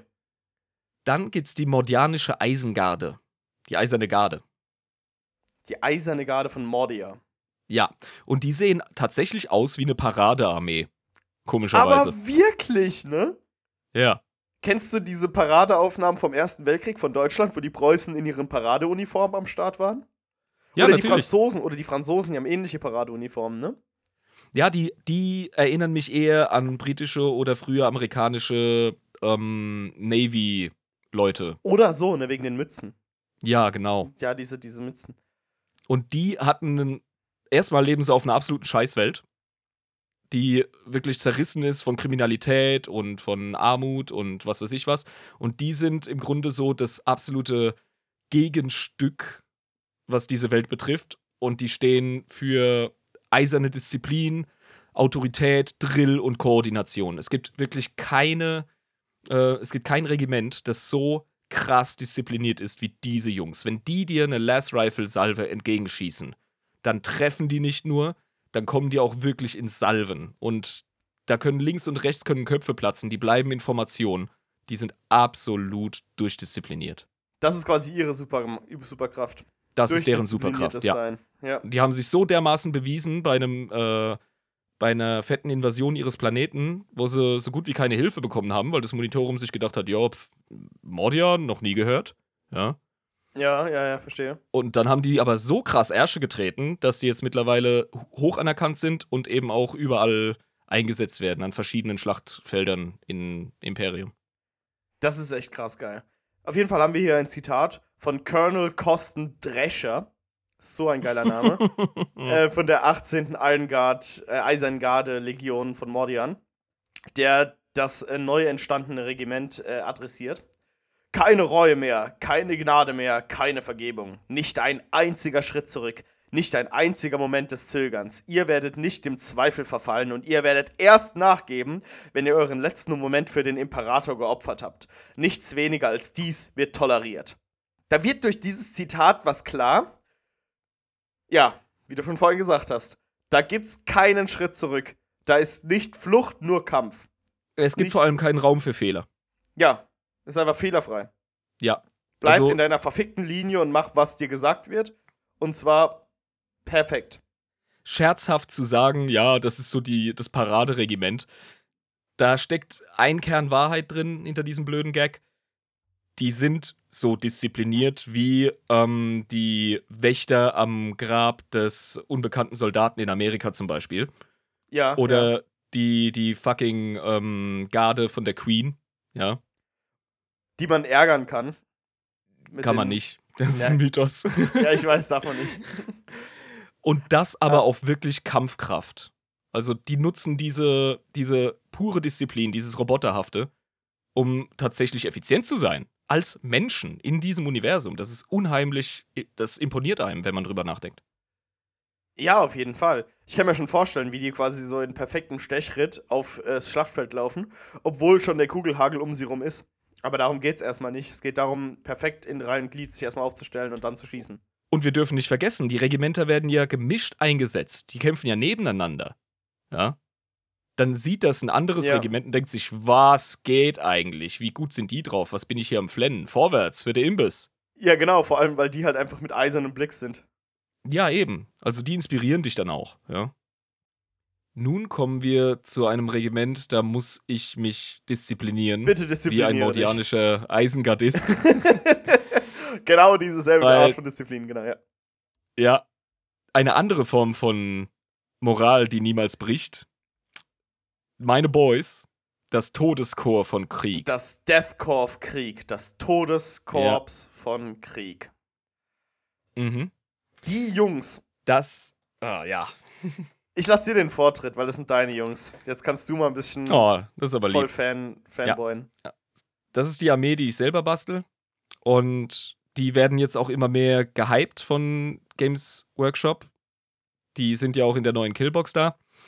Die sind für mich Posterboys, was Grimdark angeht im Astra Militarum. Und ich werde jetzt der Versuchung widerstehen, zu viel drüber zu sprechen. Ich will nämlich definitiv, und das verrate ich auch ganz frei, das wird das erste Spotlight Astra Militarum Regimenter sein. Die haben den absoluten ersten Platz, wenn es um Märtyrertum für den Imperator geht. Was ich von denen weiß, sind diese coolen äh, Fan-Videos mit dem äh, Guardsman, where's your regiment? That's sir, very well. Join the ranks. Very well. Very well. Join the ranks. Und irgendwie sowas sagte dann, ja, genau. Ja, genau, ja, genau. Das, ja. Ich weiß auf jeden Fall, äh, dass die vom Planeten Krieg sind, der irgendwann mal abtrünnig wurde und dann atomgebombt mhm. wurde. Auf Befehl eines eigenen Deathcore Krieg-Kommandanten, äh, der seinen eigenen Planeten gefeierbombt hatte weil die nicht loyal genug waren und jetzt. Ähm, jetzt sind wir schon in der Sonderfolge, aber ja. Aber ich, ich will nur transparent genug sein, damit die Leute auch wissen, manchmal weiß der Jabba auch etwas, äh, das, ja, das will, darfst du gerne das, zeigen. Das, das, will ich, das will ich nicht verschweigen. Ja?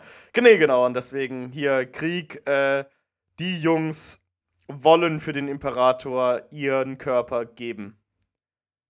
Genau. Das ist ihr, ihr Ziel, ihre Bestimmung, ihr alles.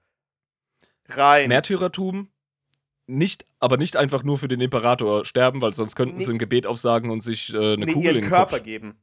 Deswegen. Ja, ihren Einsatz. Ihren Einsatz, ja? genau das Opfer ist am besten, je mehr Heretiker oder Xenos du durch deinen Flammenwerferkegel hast laufen lassen. Die sind vom Stil her, von der Optik, so ein bisschen, was heißt ein bisschen, extrem WK1-lastig. Die sehen aus wie französische Erste Weltkriegssoldaten, muss ich sagen. Also irgendwie die. Andere sagen, die sehen aus wie deutsche Erste Weltkriegssturmtruppen. Ja. Ich finde, da ist beides drin. Die Mäntel haben einen offenen französischen genau, das meine Look. Ich, das meine ich, ja. Vor allem, weil sie traditionell eher hellblau bemalt genau, werden. Eben. Auch die Helme. Die Helme haben oben diesen Kamm, der definitiv französisch WK1 genau, ist. Eben. Aber sie haben eben auch diesen typischen deutschen Schallerbogen. Ja, das ist also mhm. quasi wie eine Art deutscher Stahlhelm, aber mit dem französischen Kamm. Ich finde es großartig, ja, ja, dass da beide eben. Einflüsse so drin sind. Weil dann merken wir auch, Warhammer 40k äh, hat er jetzt nichts wirklich mit irgendwelchen Nationalstaaten des Ersten Weltkriegs zu tun. Darum geht es auch gar nicht. Es ist einfach nur eine entlehnte Armee aus äh, dieser Zeit. Ähm, genau. Und die Optik drückt auch das aus, worum es beim Todeschor von Krieg geht. Denn deren Planet, Krieg, ist durch diesen nuklearen Holocaust in dem Bürgerkrieg so dermaßen ver, ver, verstrahlt, regelrecht. Ja, eben. Dass, dass die Experten wurden im ABC-Kampf, im atomaren biologisch-chemischer Kriegsführung. Und das ist auch so eine, so eine äh, Fähigkeit, die die in ihrem Regiment haben, dass die äh, auch so Giftgasangriffe und so eingesetzt werden, weil die da sehr gut drin sind. Sie bestehen darauf, auf den lebensverachtendsten Schlachtfeldern in der Galaxie eingesetzt zu werden. Das ist deren Wunsch. Weil sie das auch am besten können und weil sie sich da auch nicht für den Imperator opfern können, aber da den, den meisten Dienst erweisen können für den Imperator. Opfern ist der richtige Begriff. Okay. Man opfert sich ja auf. Ja, ja. sich aufopfern. Ein Opfer ist ja nur ein Opfer, wenn es wirklich, wenn es was bringt, weißt du?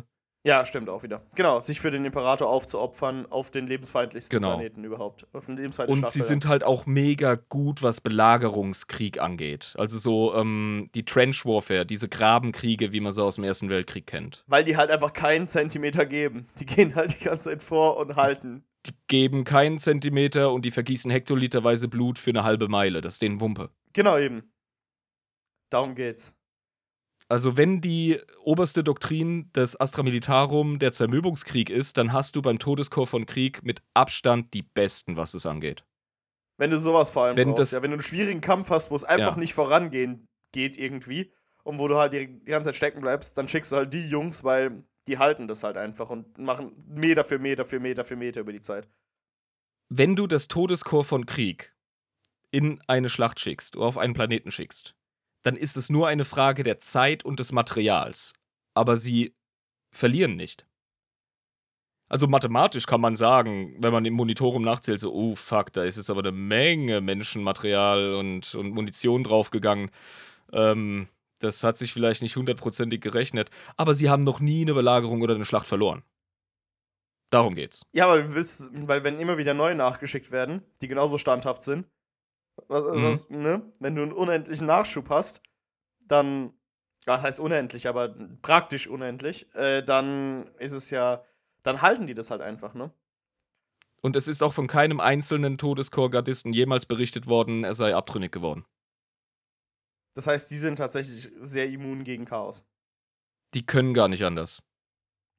Das sind die absoluten Fanatiker. Wie gesagt, Hardcore-Märtyrer fahren ihren absoluten Schuldkult und sind Belagerungs- und ABC-Experten. Das kann man über die sagen. Sehr, sehr, sehr interessantes Regiment. Äh, kann mir vorstellen, dass es innerhalb des äh, 40k-Universums sehr viele Einsatzmöglichkeiten für dieses Regiment gibt, ähm, wo oh, sie ja. benötigt werden. Ja. Die Dschungelkämpfer von Katachan, die finde ich auch die assi Dschungelkämpfer von Katachan. Wenn du die ersten beiden Rambo-Filme gesehen hast oder Predator mit Arnold Schwarzenegger, dann weißt du, was Katachan Jungle Fighter sind. Qu quasi das, ja, eben, genau. Ja, also für eine Firma, die verdammt viel Wert auf ihr intellektuelles Eigentum legt, hat GW in den 80er, 90er Jahren enorm viel abgeschrieben, ey. Ich meine, guck dir die an. Die sehen aus wie jeder ja. einzelne Soldat, der in den 80er Jahren bei irgendwelchen Vietnam-Filmen gekämpft hat oder bei irgendwie bei Rambo. So. Das ist direkt das Team von, von Predator, von dem Schwarzenegger-Film. Genau, richtig. Ohne ja, Scheiß, Predator. 1 zu 1. Richtig, genau. Und der, der berühmteste Held aus diesem Regiment heißt Sly Marbo.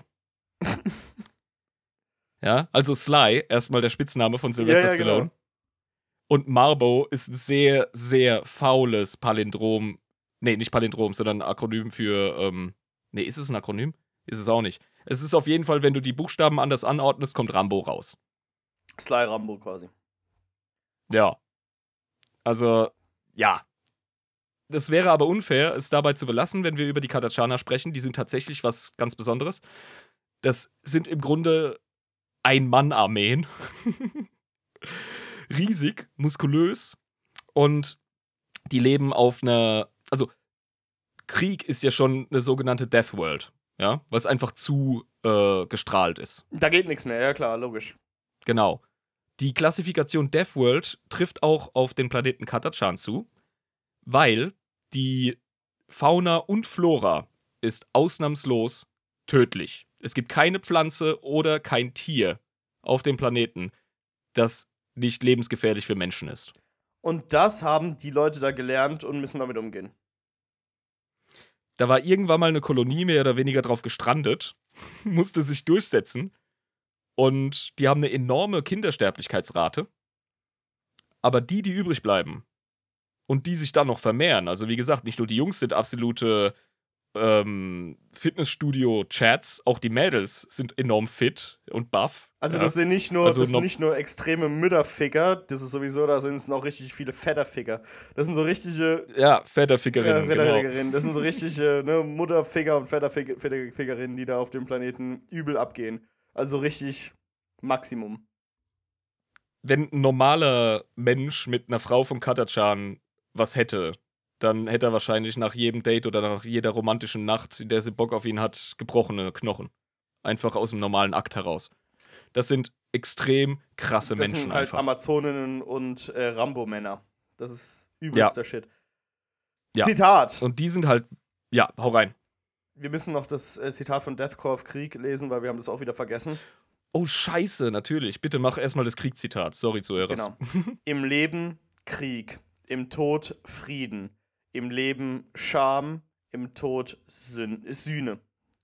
Also. Das ist ein T-Shirt, wenn nicht ein Tattoo. Das ist wirklich, vor allem auf Englisch, in Life War, in Death Peace, in Life Shame, in Death Atonement. Also, das ist. Geil. Das ist einfach nur schön. Pure Poesie. Gut. Ja. Das, das, ist das, das ist übrigens das Mantra des Deathcore. Das ist deren oberstes ähm, Gebet quasi. Dieser Spruch. Ja. Und mhm. äh, äh, äh, allumfasst quasi alles, was sie äh, tatsächlich haben als äh, Prinzipien. Ja, genau. Gut. Und die Katachane haben auch ein geiles Zitat. Genau. Captain Rock, der äh, dritten Katachan Green Devils, der Grünteufel, kommentiert auf Varesitus Prime. Wir sind auf Skorpione getroffen, so groß wie Panzer. Drei Männer starben an Augenfäulnis letzte Woche und ich habe so viel geschwitzt, dass man damit einen See füllen könnte. Imperator, hilf mir. Ich liebe diesen Ort. Es ist genau wie zu Hause. also.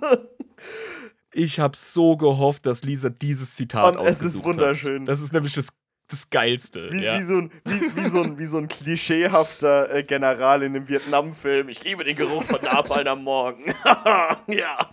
Nur mit dem Unterschied, dass der Katachana tatsächlich eine andere Deathworld irgendwie nett findet, weil sie fast so gefährlich ist wie seine Heimat. Ja, ist aber so, oh, ist das schön. Augenvollen ist tot. Ja, genau so kenne ich das. Ja. Endlich kommt mal wieder Pestilenz aus den Dschungelsümpfen, die meine, meine Leute dahin rafft. So kenne ich das jedes andere Regiment nebendran. Ah, ah, ah! Und der Katachana vergießt so eine Träne aus äh, Nostalgie und Heim und ihr Heimweh. Ich kann mich noch an meine ersten drei verätzten Finger erinnern als Fünfjähriger. Das war noch Zeiten. Genau. Mir hat damals auch ein zwei Meter langer Leguan ins Bein gebissen. Ach, wie schön die das doch hier haben die Taktiken und Strategien und die Stärken dieser Leute, die brauche ich eigentlich gar nicht weiter ausformulieren. Das sind geniale Guerillakämpfer in geschlossenen Räumen. Die talanischen Wüstenräuber sind ja guerillamäßig in offenen Räumen. Genau. Und die Jungs, die sind verdammt gut, äh, wirklich so diese Special, ähm, ja, äh, Spezialeinheiten zu bilden, die einfach gezielt Stellungen ausheben können. Und ja. Also Vietcong auf Heroin-Crack. So. Absolut, ja. ja, ja. Krass. Nächstes Regiment. Die Eiskrieger von, halt dich fest, Valhalla. GW hat es mal wieder geschafft mit ihrer Namensgebung. Die sind so kreativ, ja. so unfassbar. Übrigens, ich muss noch ein Bier öffnen gerade. Das ist mir wichtig. Oh, ja. Ja, also weil, bin ich doch dabei. Weil manchmal muss man das einfach tun, weil sonst vergessen wir das Ganze ja, ne? Während wir die Regiment durchgehen. Auf die Gefallenen. Auf die ja, Gefallenen. Ja. So. Weil, ne, du weißt, wie es ist. Man vergisst es ganz schnell mit dem äh, Öffnen, wenn man gerade diese unfassbar wunderschönen Regimente durchgeht, wo mir jedes gefällt. So. Bitte. Wo das Bier, Bier auf jeden Fall nie warm wird, das ist der Planet Valhalla. Das ist wenigstens gut, ja. Gott sind das Sowjets. Holy shit. okay. Ja, die sind, die sind äh, vom Namen her, denkt man erstmal skandinavisch. Und sie haben auch skandinavische Feeds und, und äh, Namen teilweise, aber sie haben definitiv einen, ja, zwei einen rotarmisten äh, Wintermantel Ushankas tragen sie, ne? die typischen russischen Fell, äh, Fellmützen. Ich wollte es gerade sagen, ja. Die sehen so aus wie. Ohne Scheiß. Die sehen aus wie sowjetische Rote Armeekämpfer im Winterkrieg gegen Finnland. Vom mhm. Zweiten Weltkrieg. So genau, genau so, würde ich sie beschreiben. Die sehen genauso aus wie ja. Russen im Winterkrieg gegen Finnland. Genauso. Dicke Mäntel, Handschuhe, die Ushankas und die haben auch eine unzerstörbare Moral. Ein Eiskrieger von Valhalla würde eher sterben, als zuzugeben, dass ihm gerade unwohl ist. Sei es jetzt durch Hunger, Kälte, äh, schlechte Schlafgelegenheiten etc. Das sind absolute harte Säue einfach. Die sind. Ja? Also vor allem in, in Schiedwetter kriegst du die nicht klein. Also Witterung kriegt die nicht klein und. Ähm, genau sind quasi auch so eine andere Art von Special Forces an sich, dass sie einfach sagen, so, die Situation, auch stoisch, auch sehr viel Stoizismus mhm, höre ich mhm. dadurch. Wenn die Situation halt Vor so allem ist, im Kodex steht, im Kodex steht tatsächlich wortwörtlich stur. Stur, ja. Die sind stur wie Sau, ja. Wenn es halt geht, dann, oder wenn es halt nicht anders geht, dann wird halt einfach in so einer Eishöhle gepennt. Und auch wenn es minus Klar. 10 Grad hat, dann ist das halt so. Eishöhle, Jabba, was ein Luxus. Kaum Wind. ja, stimmt, da ist ja gar kein Wind. Das ist ja voll dumm. ja, also, sorry, da holen die sich drin. Da machen die Spa. Ja, das ist ja wie ein Hotel. Eishöhle. da haben sie die Gurkenscheiben auf den Augen, wenn sie in einer Eishöhle sind. Ich bitte dich. Alter, die haben aber auch solche Kettenschwerter. Äh, so richtig krasse. Die sind tatsächlich über das ganze Imperium verbreitet. Ach, die hat jedes Regiment einfach, okay.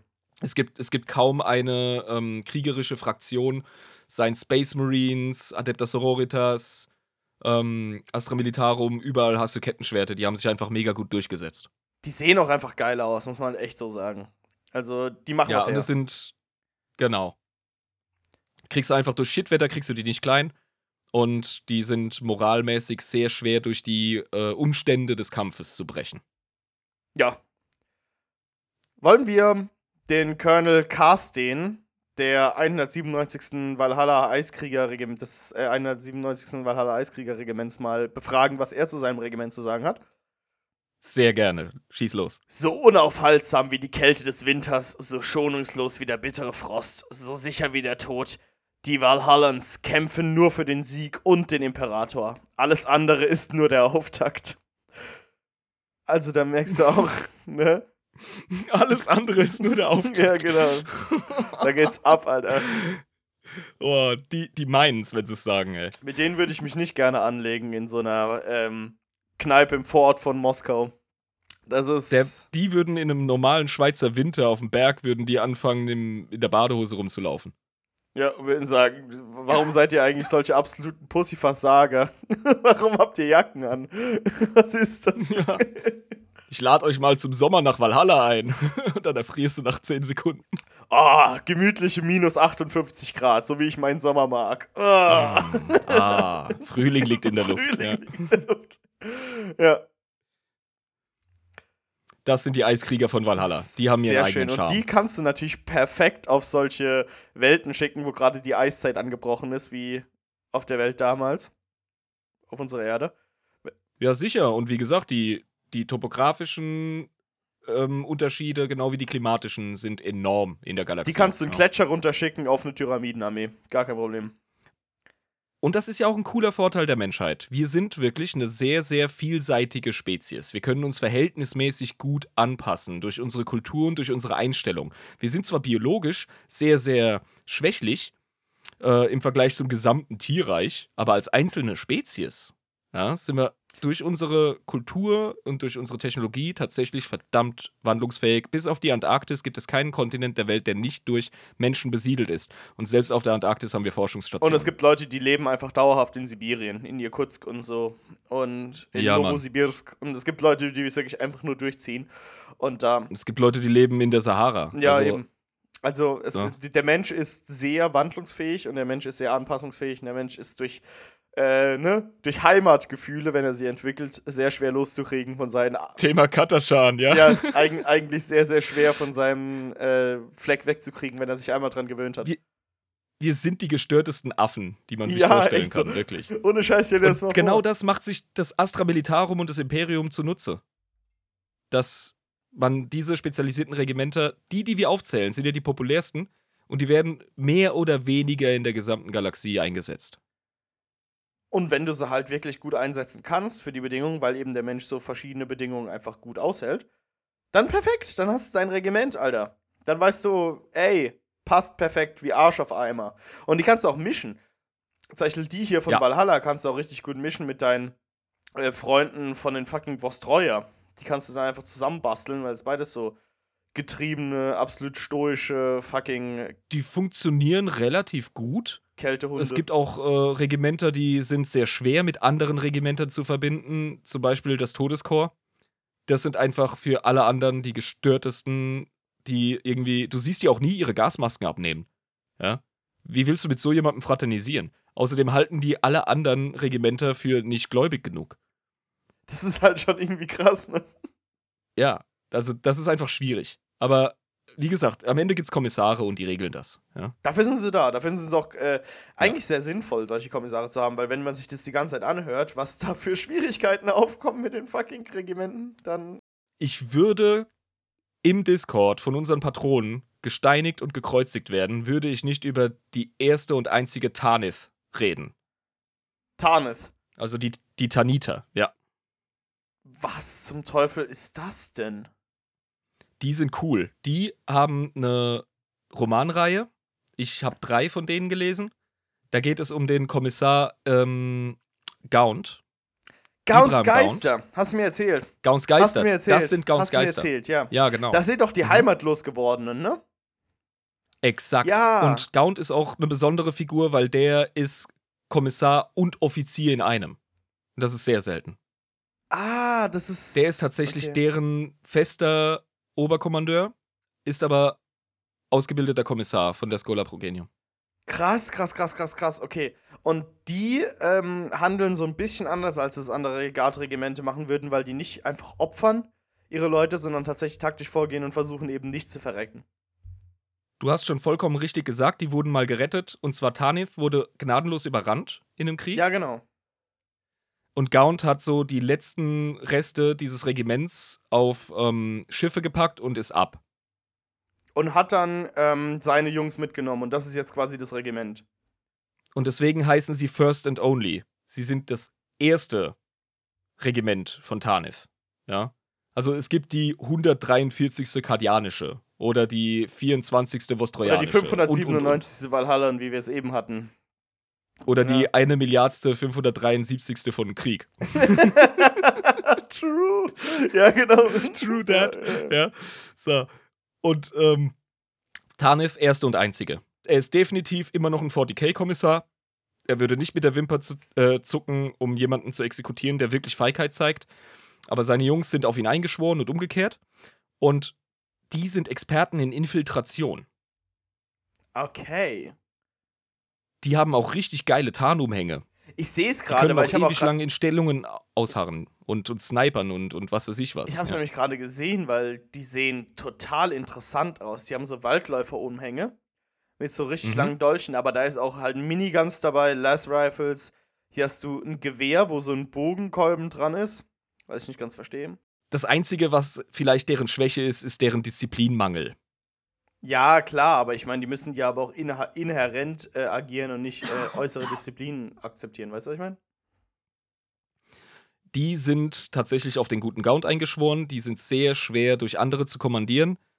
Ähm, die haben ihren kleinen individualistischen, oh, unsere coolen Kriegsfilmkameraden, mit denen wir fraternisieren im Roman Vibe.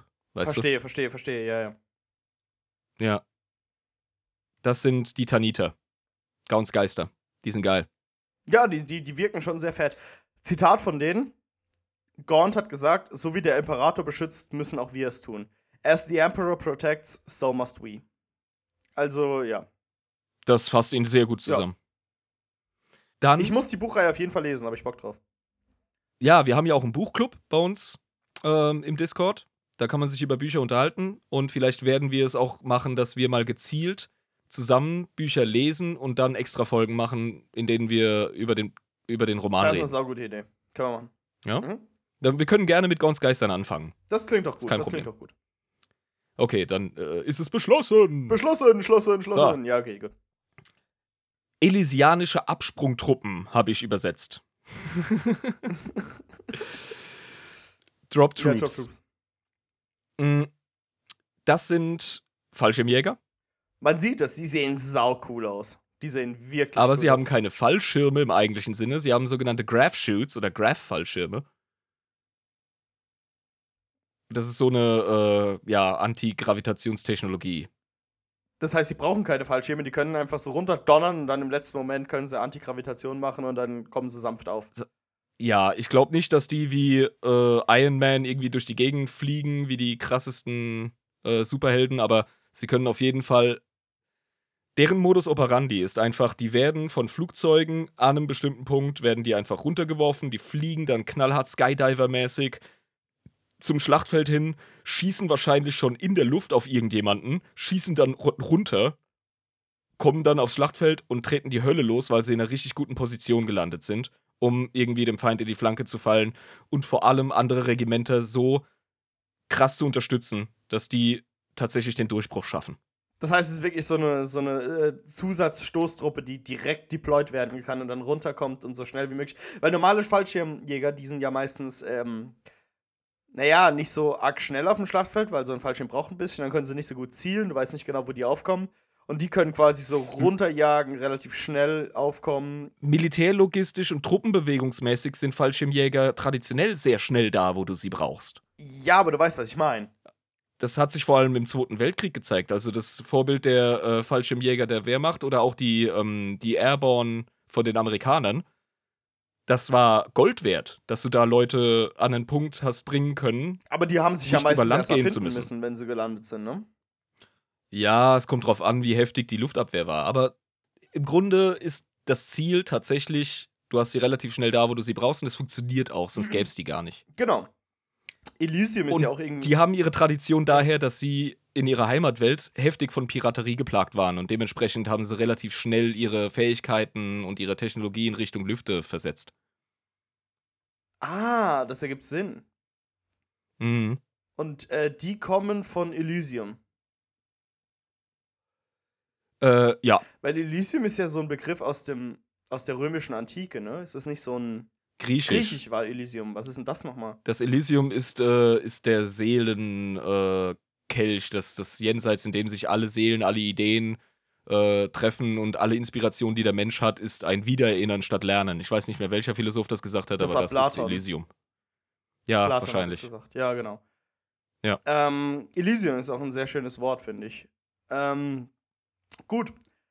Da haben wir das Zitat von Colonel Johanna van Meer, eine äh, Colonelin von den Drop Troops, der 13. Äh, Elysischen Helldivers Division. Die Kommandanten der Feinde denken, sie wären hinter Kilometern von Befestigungen und Legionen von Kriegern sicher vor dem Zorn des Imperators. Sie haben nicht mit uns gerechnet. Macht euren Frieden mit dem Imperator, Männer. Wir springen in zwei Minuten ab. Heißt. Geil, oder? Die wissen ganz genau, ihr dumm Fickfotzen, Heretiker, Drecksviecher da unten, ihr habt überhaupt gar keine Ahnung, auf was ihr euch hier eingelassen habt. Das zeigt so ein bisschen Confidence, so Selbstvertrauen und ähm, ne, wissen, für was man da ist. Die wissen ganz genau, für was sie eingesetzt werden. Die verstehen ihr Handwerk. Absolut. Genau. Ich muss noch zwei Honorable Mentions quasi machen. Bitte, bitte. Über die reden wir jetzt nicht so viel, weil wir da nochmal extra drüber reden werden. Aber ich krieg auf jeden Fall den Pimmel geschnippt, wenn ich sie nicht erwähne. Mhm. Und zwar geht es erstmal um Abhumane. Also Abhumane. Mhm. Also nicht humane. Es als abhuman gelten vom Imperium geduldete, stabile Mutationen der menschlichen Rasse. Das bedeutet? Das bedeutet, dass die fortpflanzungsfähig sind, und dass die von Nutzen für die Menschen sind und oft entstanden sie halt durch äh, jahrtausende lange ähm, heftige evolutionäre Drucksituationen, die sie zu dem gemacht haben, was sie sind. Okay, und die werden quasi auch militärisch dann eingesetzt für das, wo sie halt gerade gut sind für. Am beliebtesten und am berühmtesten sind die sogenannten Ogrins. Was sind die Ogrins? Ogrins sind im Grunde Oger. Besser kann man sie nicht beschreiben. Was? Okay. Riesige, muskelbepackte, hässliche Hautraufs mit dem Geist eines Kleinkindes. Also die benutzen ähm, geistig behinderte äh, Menschen mit einer körperlichen Behinderung, beziehungsweise einer geistigen Behinderung, die sie, mit der sie geboren Es gibt so ein cooles Meme. Äh, Kommissare, wenn sie mit normaler imperialer Garde zu tun haben, dann siehst du Gordon Ramsay, der sie so niederschreit, ja und dann gegenübergestellt Kommissare, wenn sie Ogrins anleiten und dann siehst du eine Kindergärtnerin im Sitzkreis klatschen mit der, mit der Kommissarsmütze auf. Echt? ja, Ogrins sind schwachsinnig, aber ausgesprochen ähm, intensiv und effektiv im Nahkampf. Weil die halt körperlich extrem stark sind halt. Ja, es sind Oger. Äh, verstehen die das Ganze mit dem Imperator-Glauben? Äh, der Imperator passt auf mich auf, der Imperator ist mein Freund und die anderen da drüben, die wollen dem Imperator wehtun, deswegen mache ich denen weh. Verstehe, so sind Ukrins drauf. Ja. Ja. Es gibt auch etliche Ogrins in der, ähm, in der Heretiker-imperialen Garde, die der festen Überzeugung sind, dass sie für den lieben Imperator kämpfen. Echt? Ja, Mann, das ist so traurig. Und wie kann man sich das vorstellen? So wie ich es ausgedrückt habe, denen hat man halt eine andere Story erzählt, das langt. Oh Mann, ey. Oh Mann, die werden also wirklich benutzt einfach fürs Schlachtfeld dann. Jetzt, jetzt rede ich doch wieder zu viel über die Abhumanen. Dann gibt es ja, noch Moment, die wir müssen noch Zitat, wir müssen noch Zitat von, äh, von Karg, ein Ogrin Bonead. Also kein Bonehead, sondern Bonead. Extrem begabte Ogrins, ja. Und zwar Zitat hier, erstmal auf Englisch. Brute force not work, It because you not use enough of it. Rohe Gewalt nicht funktionieren, das, weil du nicht genug davon verwendest. Also, da ist schon ein Gedankenkomplex dahinter. Also, da, ne? Du ja. merkst schon, oh, wenn dann Gedankengänge. Wenn nicht das, dann das. Da sind schon, mhm. da sind schon schrittweise Logiken zu erkennen. Es gibt auch ein geiles Ogrin-Zitat, das ich auch wieder improvisieren muss. Der Kommissar hat mich gefragt, warum ich darüber gehe. Und dann habe ich gesagt, weil das der Offizier gesagt hat. Und dann habe ich einen Orden bekommen. Ich mag die imperiale Garde. ja, so funktioniert das. Solange du dem Offizier folgst als Orgrin, dann hast du alles richtig gemacht. Befolge genau. Befehle, dann bist du richtig am Schlachtfeld.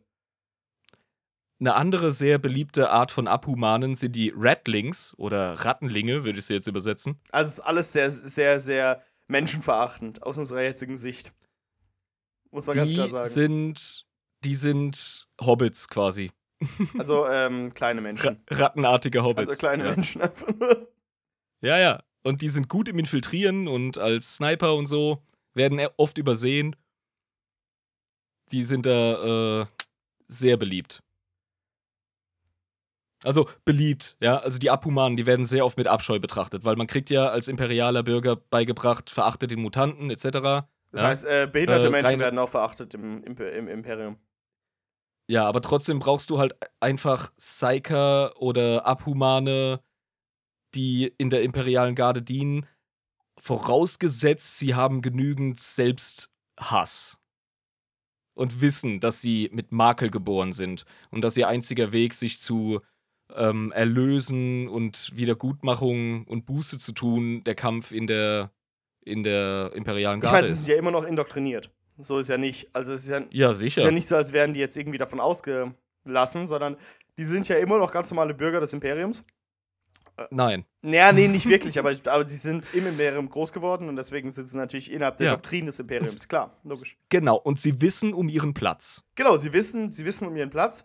Wahrscheinlich, ähm Also Ogrins wahrscheinlich nicht so sehr, aber erzähl mal einen Ogrin, dass er minderwertig ist. Also ich glaube nicht, dass sie so viel äh, direkte Anfeindung von Gardisten bekommen, weil da kann es ganz schnell passieren, dass man aus Versehen unter einer riesigen Faust begraben wird Und der Ogrin erklärt dann dem Kommissar, was passiert ist. Und der, ja, ja, ja, ist in Ordnung, spiel mit deinen Bauklötzen. Ja, weil die Kommissare genau wissen, die können denen nicht mit anderen äh, Erklärungen kommen. So, du, du, benutzt sie halt einfach, ne?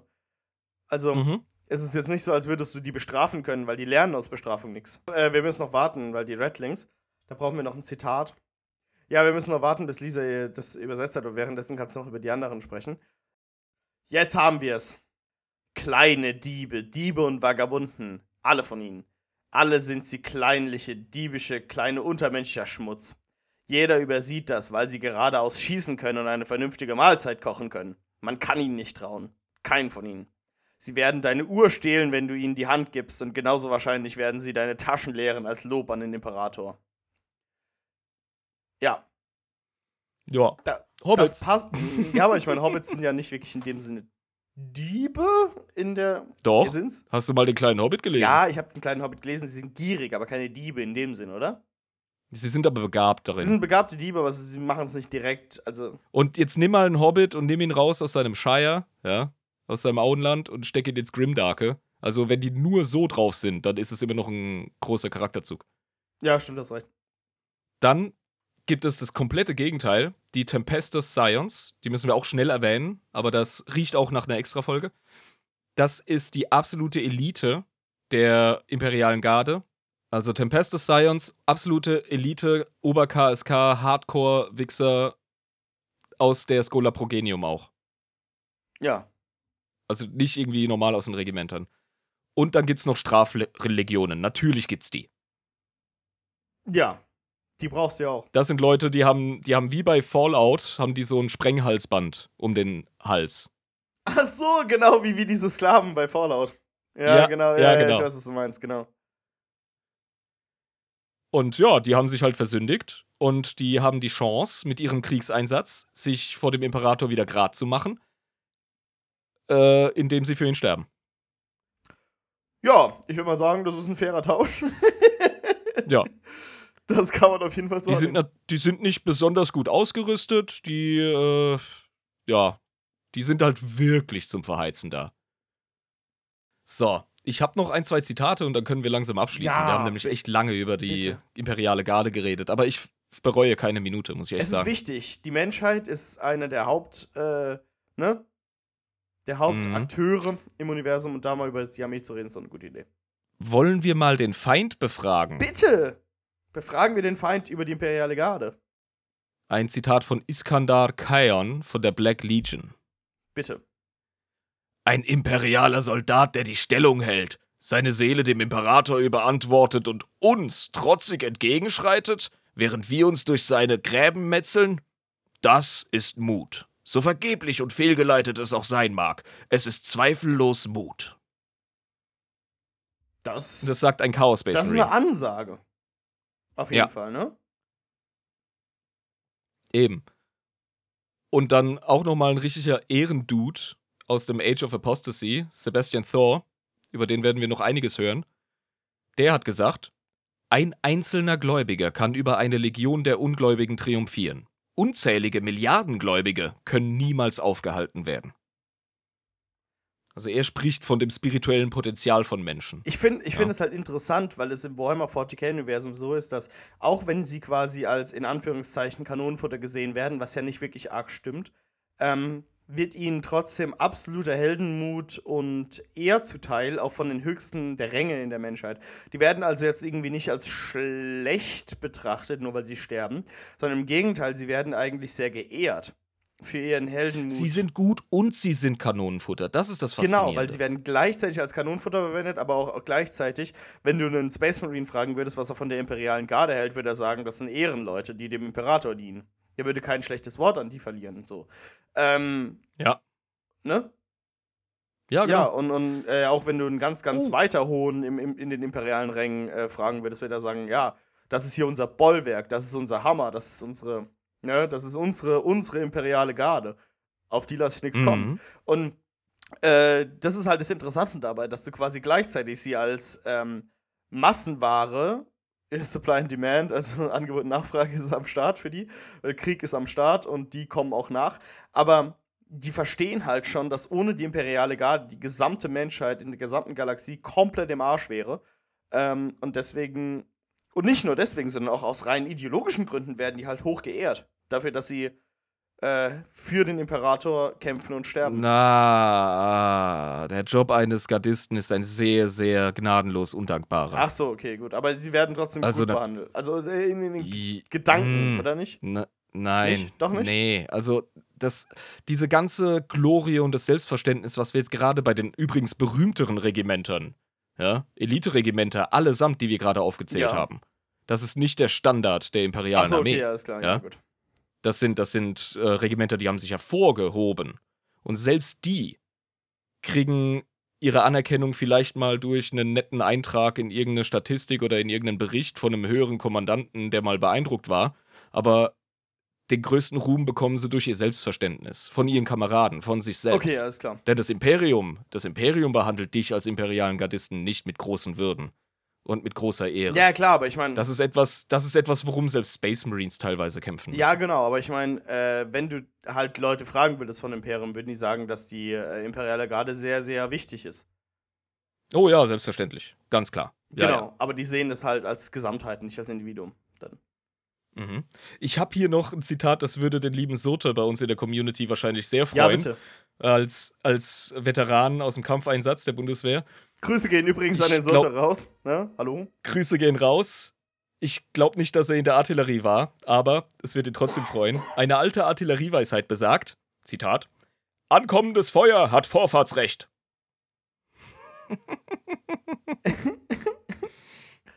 Tja. Geil, oder? Sagt alles aus. Ja. Gut. Ja, so, mein Lieber, jetzt haben wir echt mal wieder relativ lange über ein Thema gesprochen, aber ja. das Astra Militarum ist so vielseitig und wir haben mal wieder nur an der Oberfläche gekratzt. Es ist halt jedes Mal dieselbe Scheiße, ne? Wie wir das in diesem Universum schon gelernt haben. Es gibt viel, man muss über viel reden ähm, und alles, worüber man reden will, geht so tief wie der tiefste Tunnel, den man jemals gegraben hat. Ist halt so. Man kann nicht durch einen Podcast, wo man eine Fraktion vorstellt, alles äh, erkennen. Eben. Ich würde auch, weil wir richtig gründlich waren, diese Folge, und ich mir sicher bin, dass du den Kram wieder mega gut abgespeichert hast, würde ich sagen, wir schenken uns das mit dem, was hat Jabba heute gelernt. Das wäre auch sinnlos in der Folge. Wir haben ja die ganze Zeit du reflektiert. Du hast uns heute sehr gut gezeigt, dass du begriffen hast, worum es geht. Muss ich dir wirklich bescheinigen. Also, du begreifst wirklich äh, jetzt so im Grundding, wie Astra Militarum. Ich habe den Fahrtest bestanden quasi. Ich kann jetzt ja, das Auto definitiv. lenken. Mhm. Okay. Und ich muss, bevor wir auch nur in Richtung oder in die Nähe des Endes kommen, eine Sache klar machen. Die ganzen Zitate für die Regimenter, die habe ich nicht rausgesucht. Die hat Lisa tatsächlich in Echtzeit aus dem Internet gekramt, während wir über die Regimenter gesprochen haben und hat sie dann noch in enormer Geschwindigkeit selber übersetzt. Die Frau hat ein gestörtes Englisch. Was halt extrem geisteskrank ist. Und äh, ja. großes Lob an Lisa auf jeden Fall an der Stelle. Wahnsinn. Wahnsinn. Später ein bei den Ganzkörpereinsatz bei den, hier. Ja, ey. Bei den Redlings haben wir sie echt überholt. Ja, da war es dann zu viel. Ja, Deswegen ein riesiges Zitat auch, ja.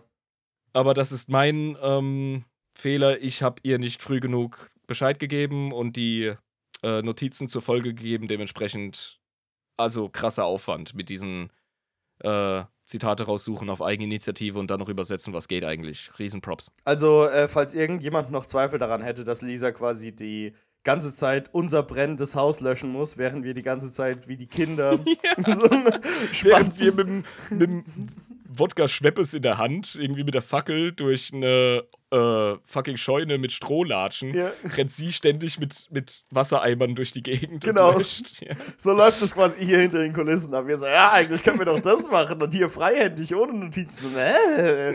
Yeah, yeah, yeah. Selbst wenn ich mir Notizen mache, kriegt die Frau keine Ruhe, ohne Scheiß. Also nochmal Dankeschön ja, an die krasse Arbeit im Hintergrund. Das kommt manchmal nicht so zur Geltung. Ansonsten bleibt mir noch zu sagen, ja, Jetzt jo. weißt du, was Grimdark ist, oder, Kollege? Ich meine, es ist Grimdark, weil wenn man im geistigen Auge äh, hält, dass diese ganzen Menschen Individuen sind, die alle unterschiedlich sind, die alle eigene Wünsche, Träume und Ziele hatten, bevor sie zum Militär gekommen sind, eigene Liebschaften zu Hause, eigene Familienbeziehungen und weiß wie es ist, Menschen halt. Und dann äh, für dieses Kriegskonstrukt draufgehen müssen. Was aber auch im Gesamtkonzept wieder den Menschen auf diesem Planeten hilft, sie, damit sie nicht überrannt werden, weil ohne die Garde Gaps diese Planeten wahrscheinlich gar nicht mehr in ihrem Frieden. Ich sag mal so, wenn du es schleifen lässt als imperialer planetarer Gouverneur mit, dein, mit deinem Zehnten, dann brauchst du gar nicht nach Hilfe brüllen, wenn dein Planet überrannt wird. Wenn der nicht wichtig genug ist, taktisch oder wirtschaftlich, dann sagt das Monitorum, nee, abgeknipst, blöpp, kommt niemand. Ja. Erledigt sich von selbst. Das ist sehr grimdark alles. Sehr genau. grausam. Aber. Das ist wie Steuern zahlen, weißt du? Ja, eben dass Menschenleben quasi wie Währung verwendet werden für eine Steuerlast. Ähm, aber jetzt sehen wir auf jeden Fall, wo auch das Grimdarke in diesem Universum für die Menschen herkommt, weil wir haben ja vorher darüber gesprochen, dass die Elder zum Beispiel jeden einzelnen ihrer äh, Menschen in den Flotten ehren und in der Menschheit können sie es einfach nicht erlauben. Die können sich nicht erlauben, jeden einzelnen Menschen so hoch zu halten, weil sonst gäbe es die Menschheit gar nicht mehr. Leider. Ähm, dementsprechend macht es dieses Universum so unfassbar brutal und so unfassbar grim dark. Und deswegen haben wir heute darüber gesprochen, um dann später einordnen zu können, warum das Astra Militarum so ist, wie es ist. Fand ich sehr interessant. Auch die bürokratischen Hintergründe. Sehr schönes Thema. Ja, für die haben wir uns etwas Zeit gelassen, denn die erklären tatsächlich die menschenverachtenden Strategien und die Art und Weise, wie Krieg geführt wird. Richtig, genau. Und das ist nämlich das Nun, Ding. Ja. Also, ich verspreche unseren imperiale Garde-Freunden, zu denen ich ja auch gehöre, ich salutiere gerade, dass wir geile Spotlights über die verschiedenen Regimenter machen. Genauso wie verschiedene Space Marine Chapter ihre Spotlights verdient haben. Das ist das Schöne an dem Podcast, es wird das Futter nie ausgehen, aber wir wollen natürlich erstmal so allgemein über den ganzen Shit sprechen. Das haben wir heute, denke ich, gemacht. Würde ich auch sagen ich denke, die Länge, die ihr auch sehen werdet unten auf der Leiste, wird uns recht geben. Wir haben sehr lange darüber geredet. Ich habe auch gar nicht ja. die Zeit im Kopf, aber es war sehr viel. Ja, ähm, wir haben die zwei Stunden definitiv gesprengt. Ja, zweieinhalb vielleicht. Ja, vielleicht sogar mehr. Ähm, genau, und dementsprechend würde ich sagen, ähm, damit wir das nicht noch weiter in die Länge ziehen, die Leute müssen auch zurück an die Arbeit oder schlafen gehen oder was, was auch immer man nach einem Podcast macht. Du hast recht, ich sollte noch mal betonen, Findet uns auf patreon.com slash adeptusinebris, werdet Teil der Community, es wird immer lebendiger, es wird immer cooler. Je mehr Fülle wir haben, je mehr Folgen wir haben und auch Leute, die drüber reden und einander begegnen, desto geiler stelle ich fest, ist der Austausch und wir lernen echt eine Menge voneinander. Das ist mega cool. Ich denke, Covid hat gezeigt, dass die 40k-Community gerade unter den Tabletop-Spielern sehr schnell auseinandergerissen werden kann. Und warum nutzen wir denn bitte schön das Internet nicht, jenseits von den in meinen Augen ziemlich vergifteten Social Media und finden einfach Communities, die ja so einen gewissen äh, gemeinsamen Drive haben, ja, die ein bisschen so unter einem Banner sind. Und jo, bei uns treffen sich Heretiker und Loyalisten, bei uns treffen sich die Xenos und die Hexer. Jeder kann bei es, uns in die Community reinkommen, das ist alles gar kein Problem.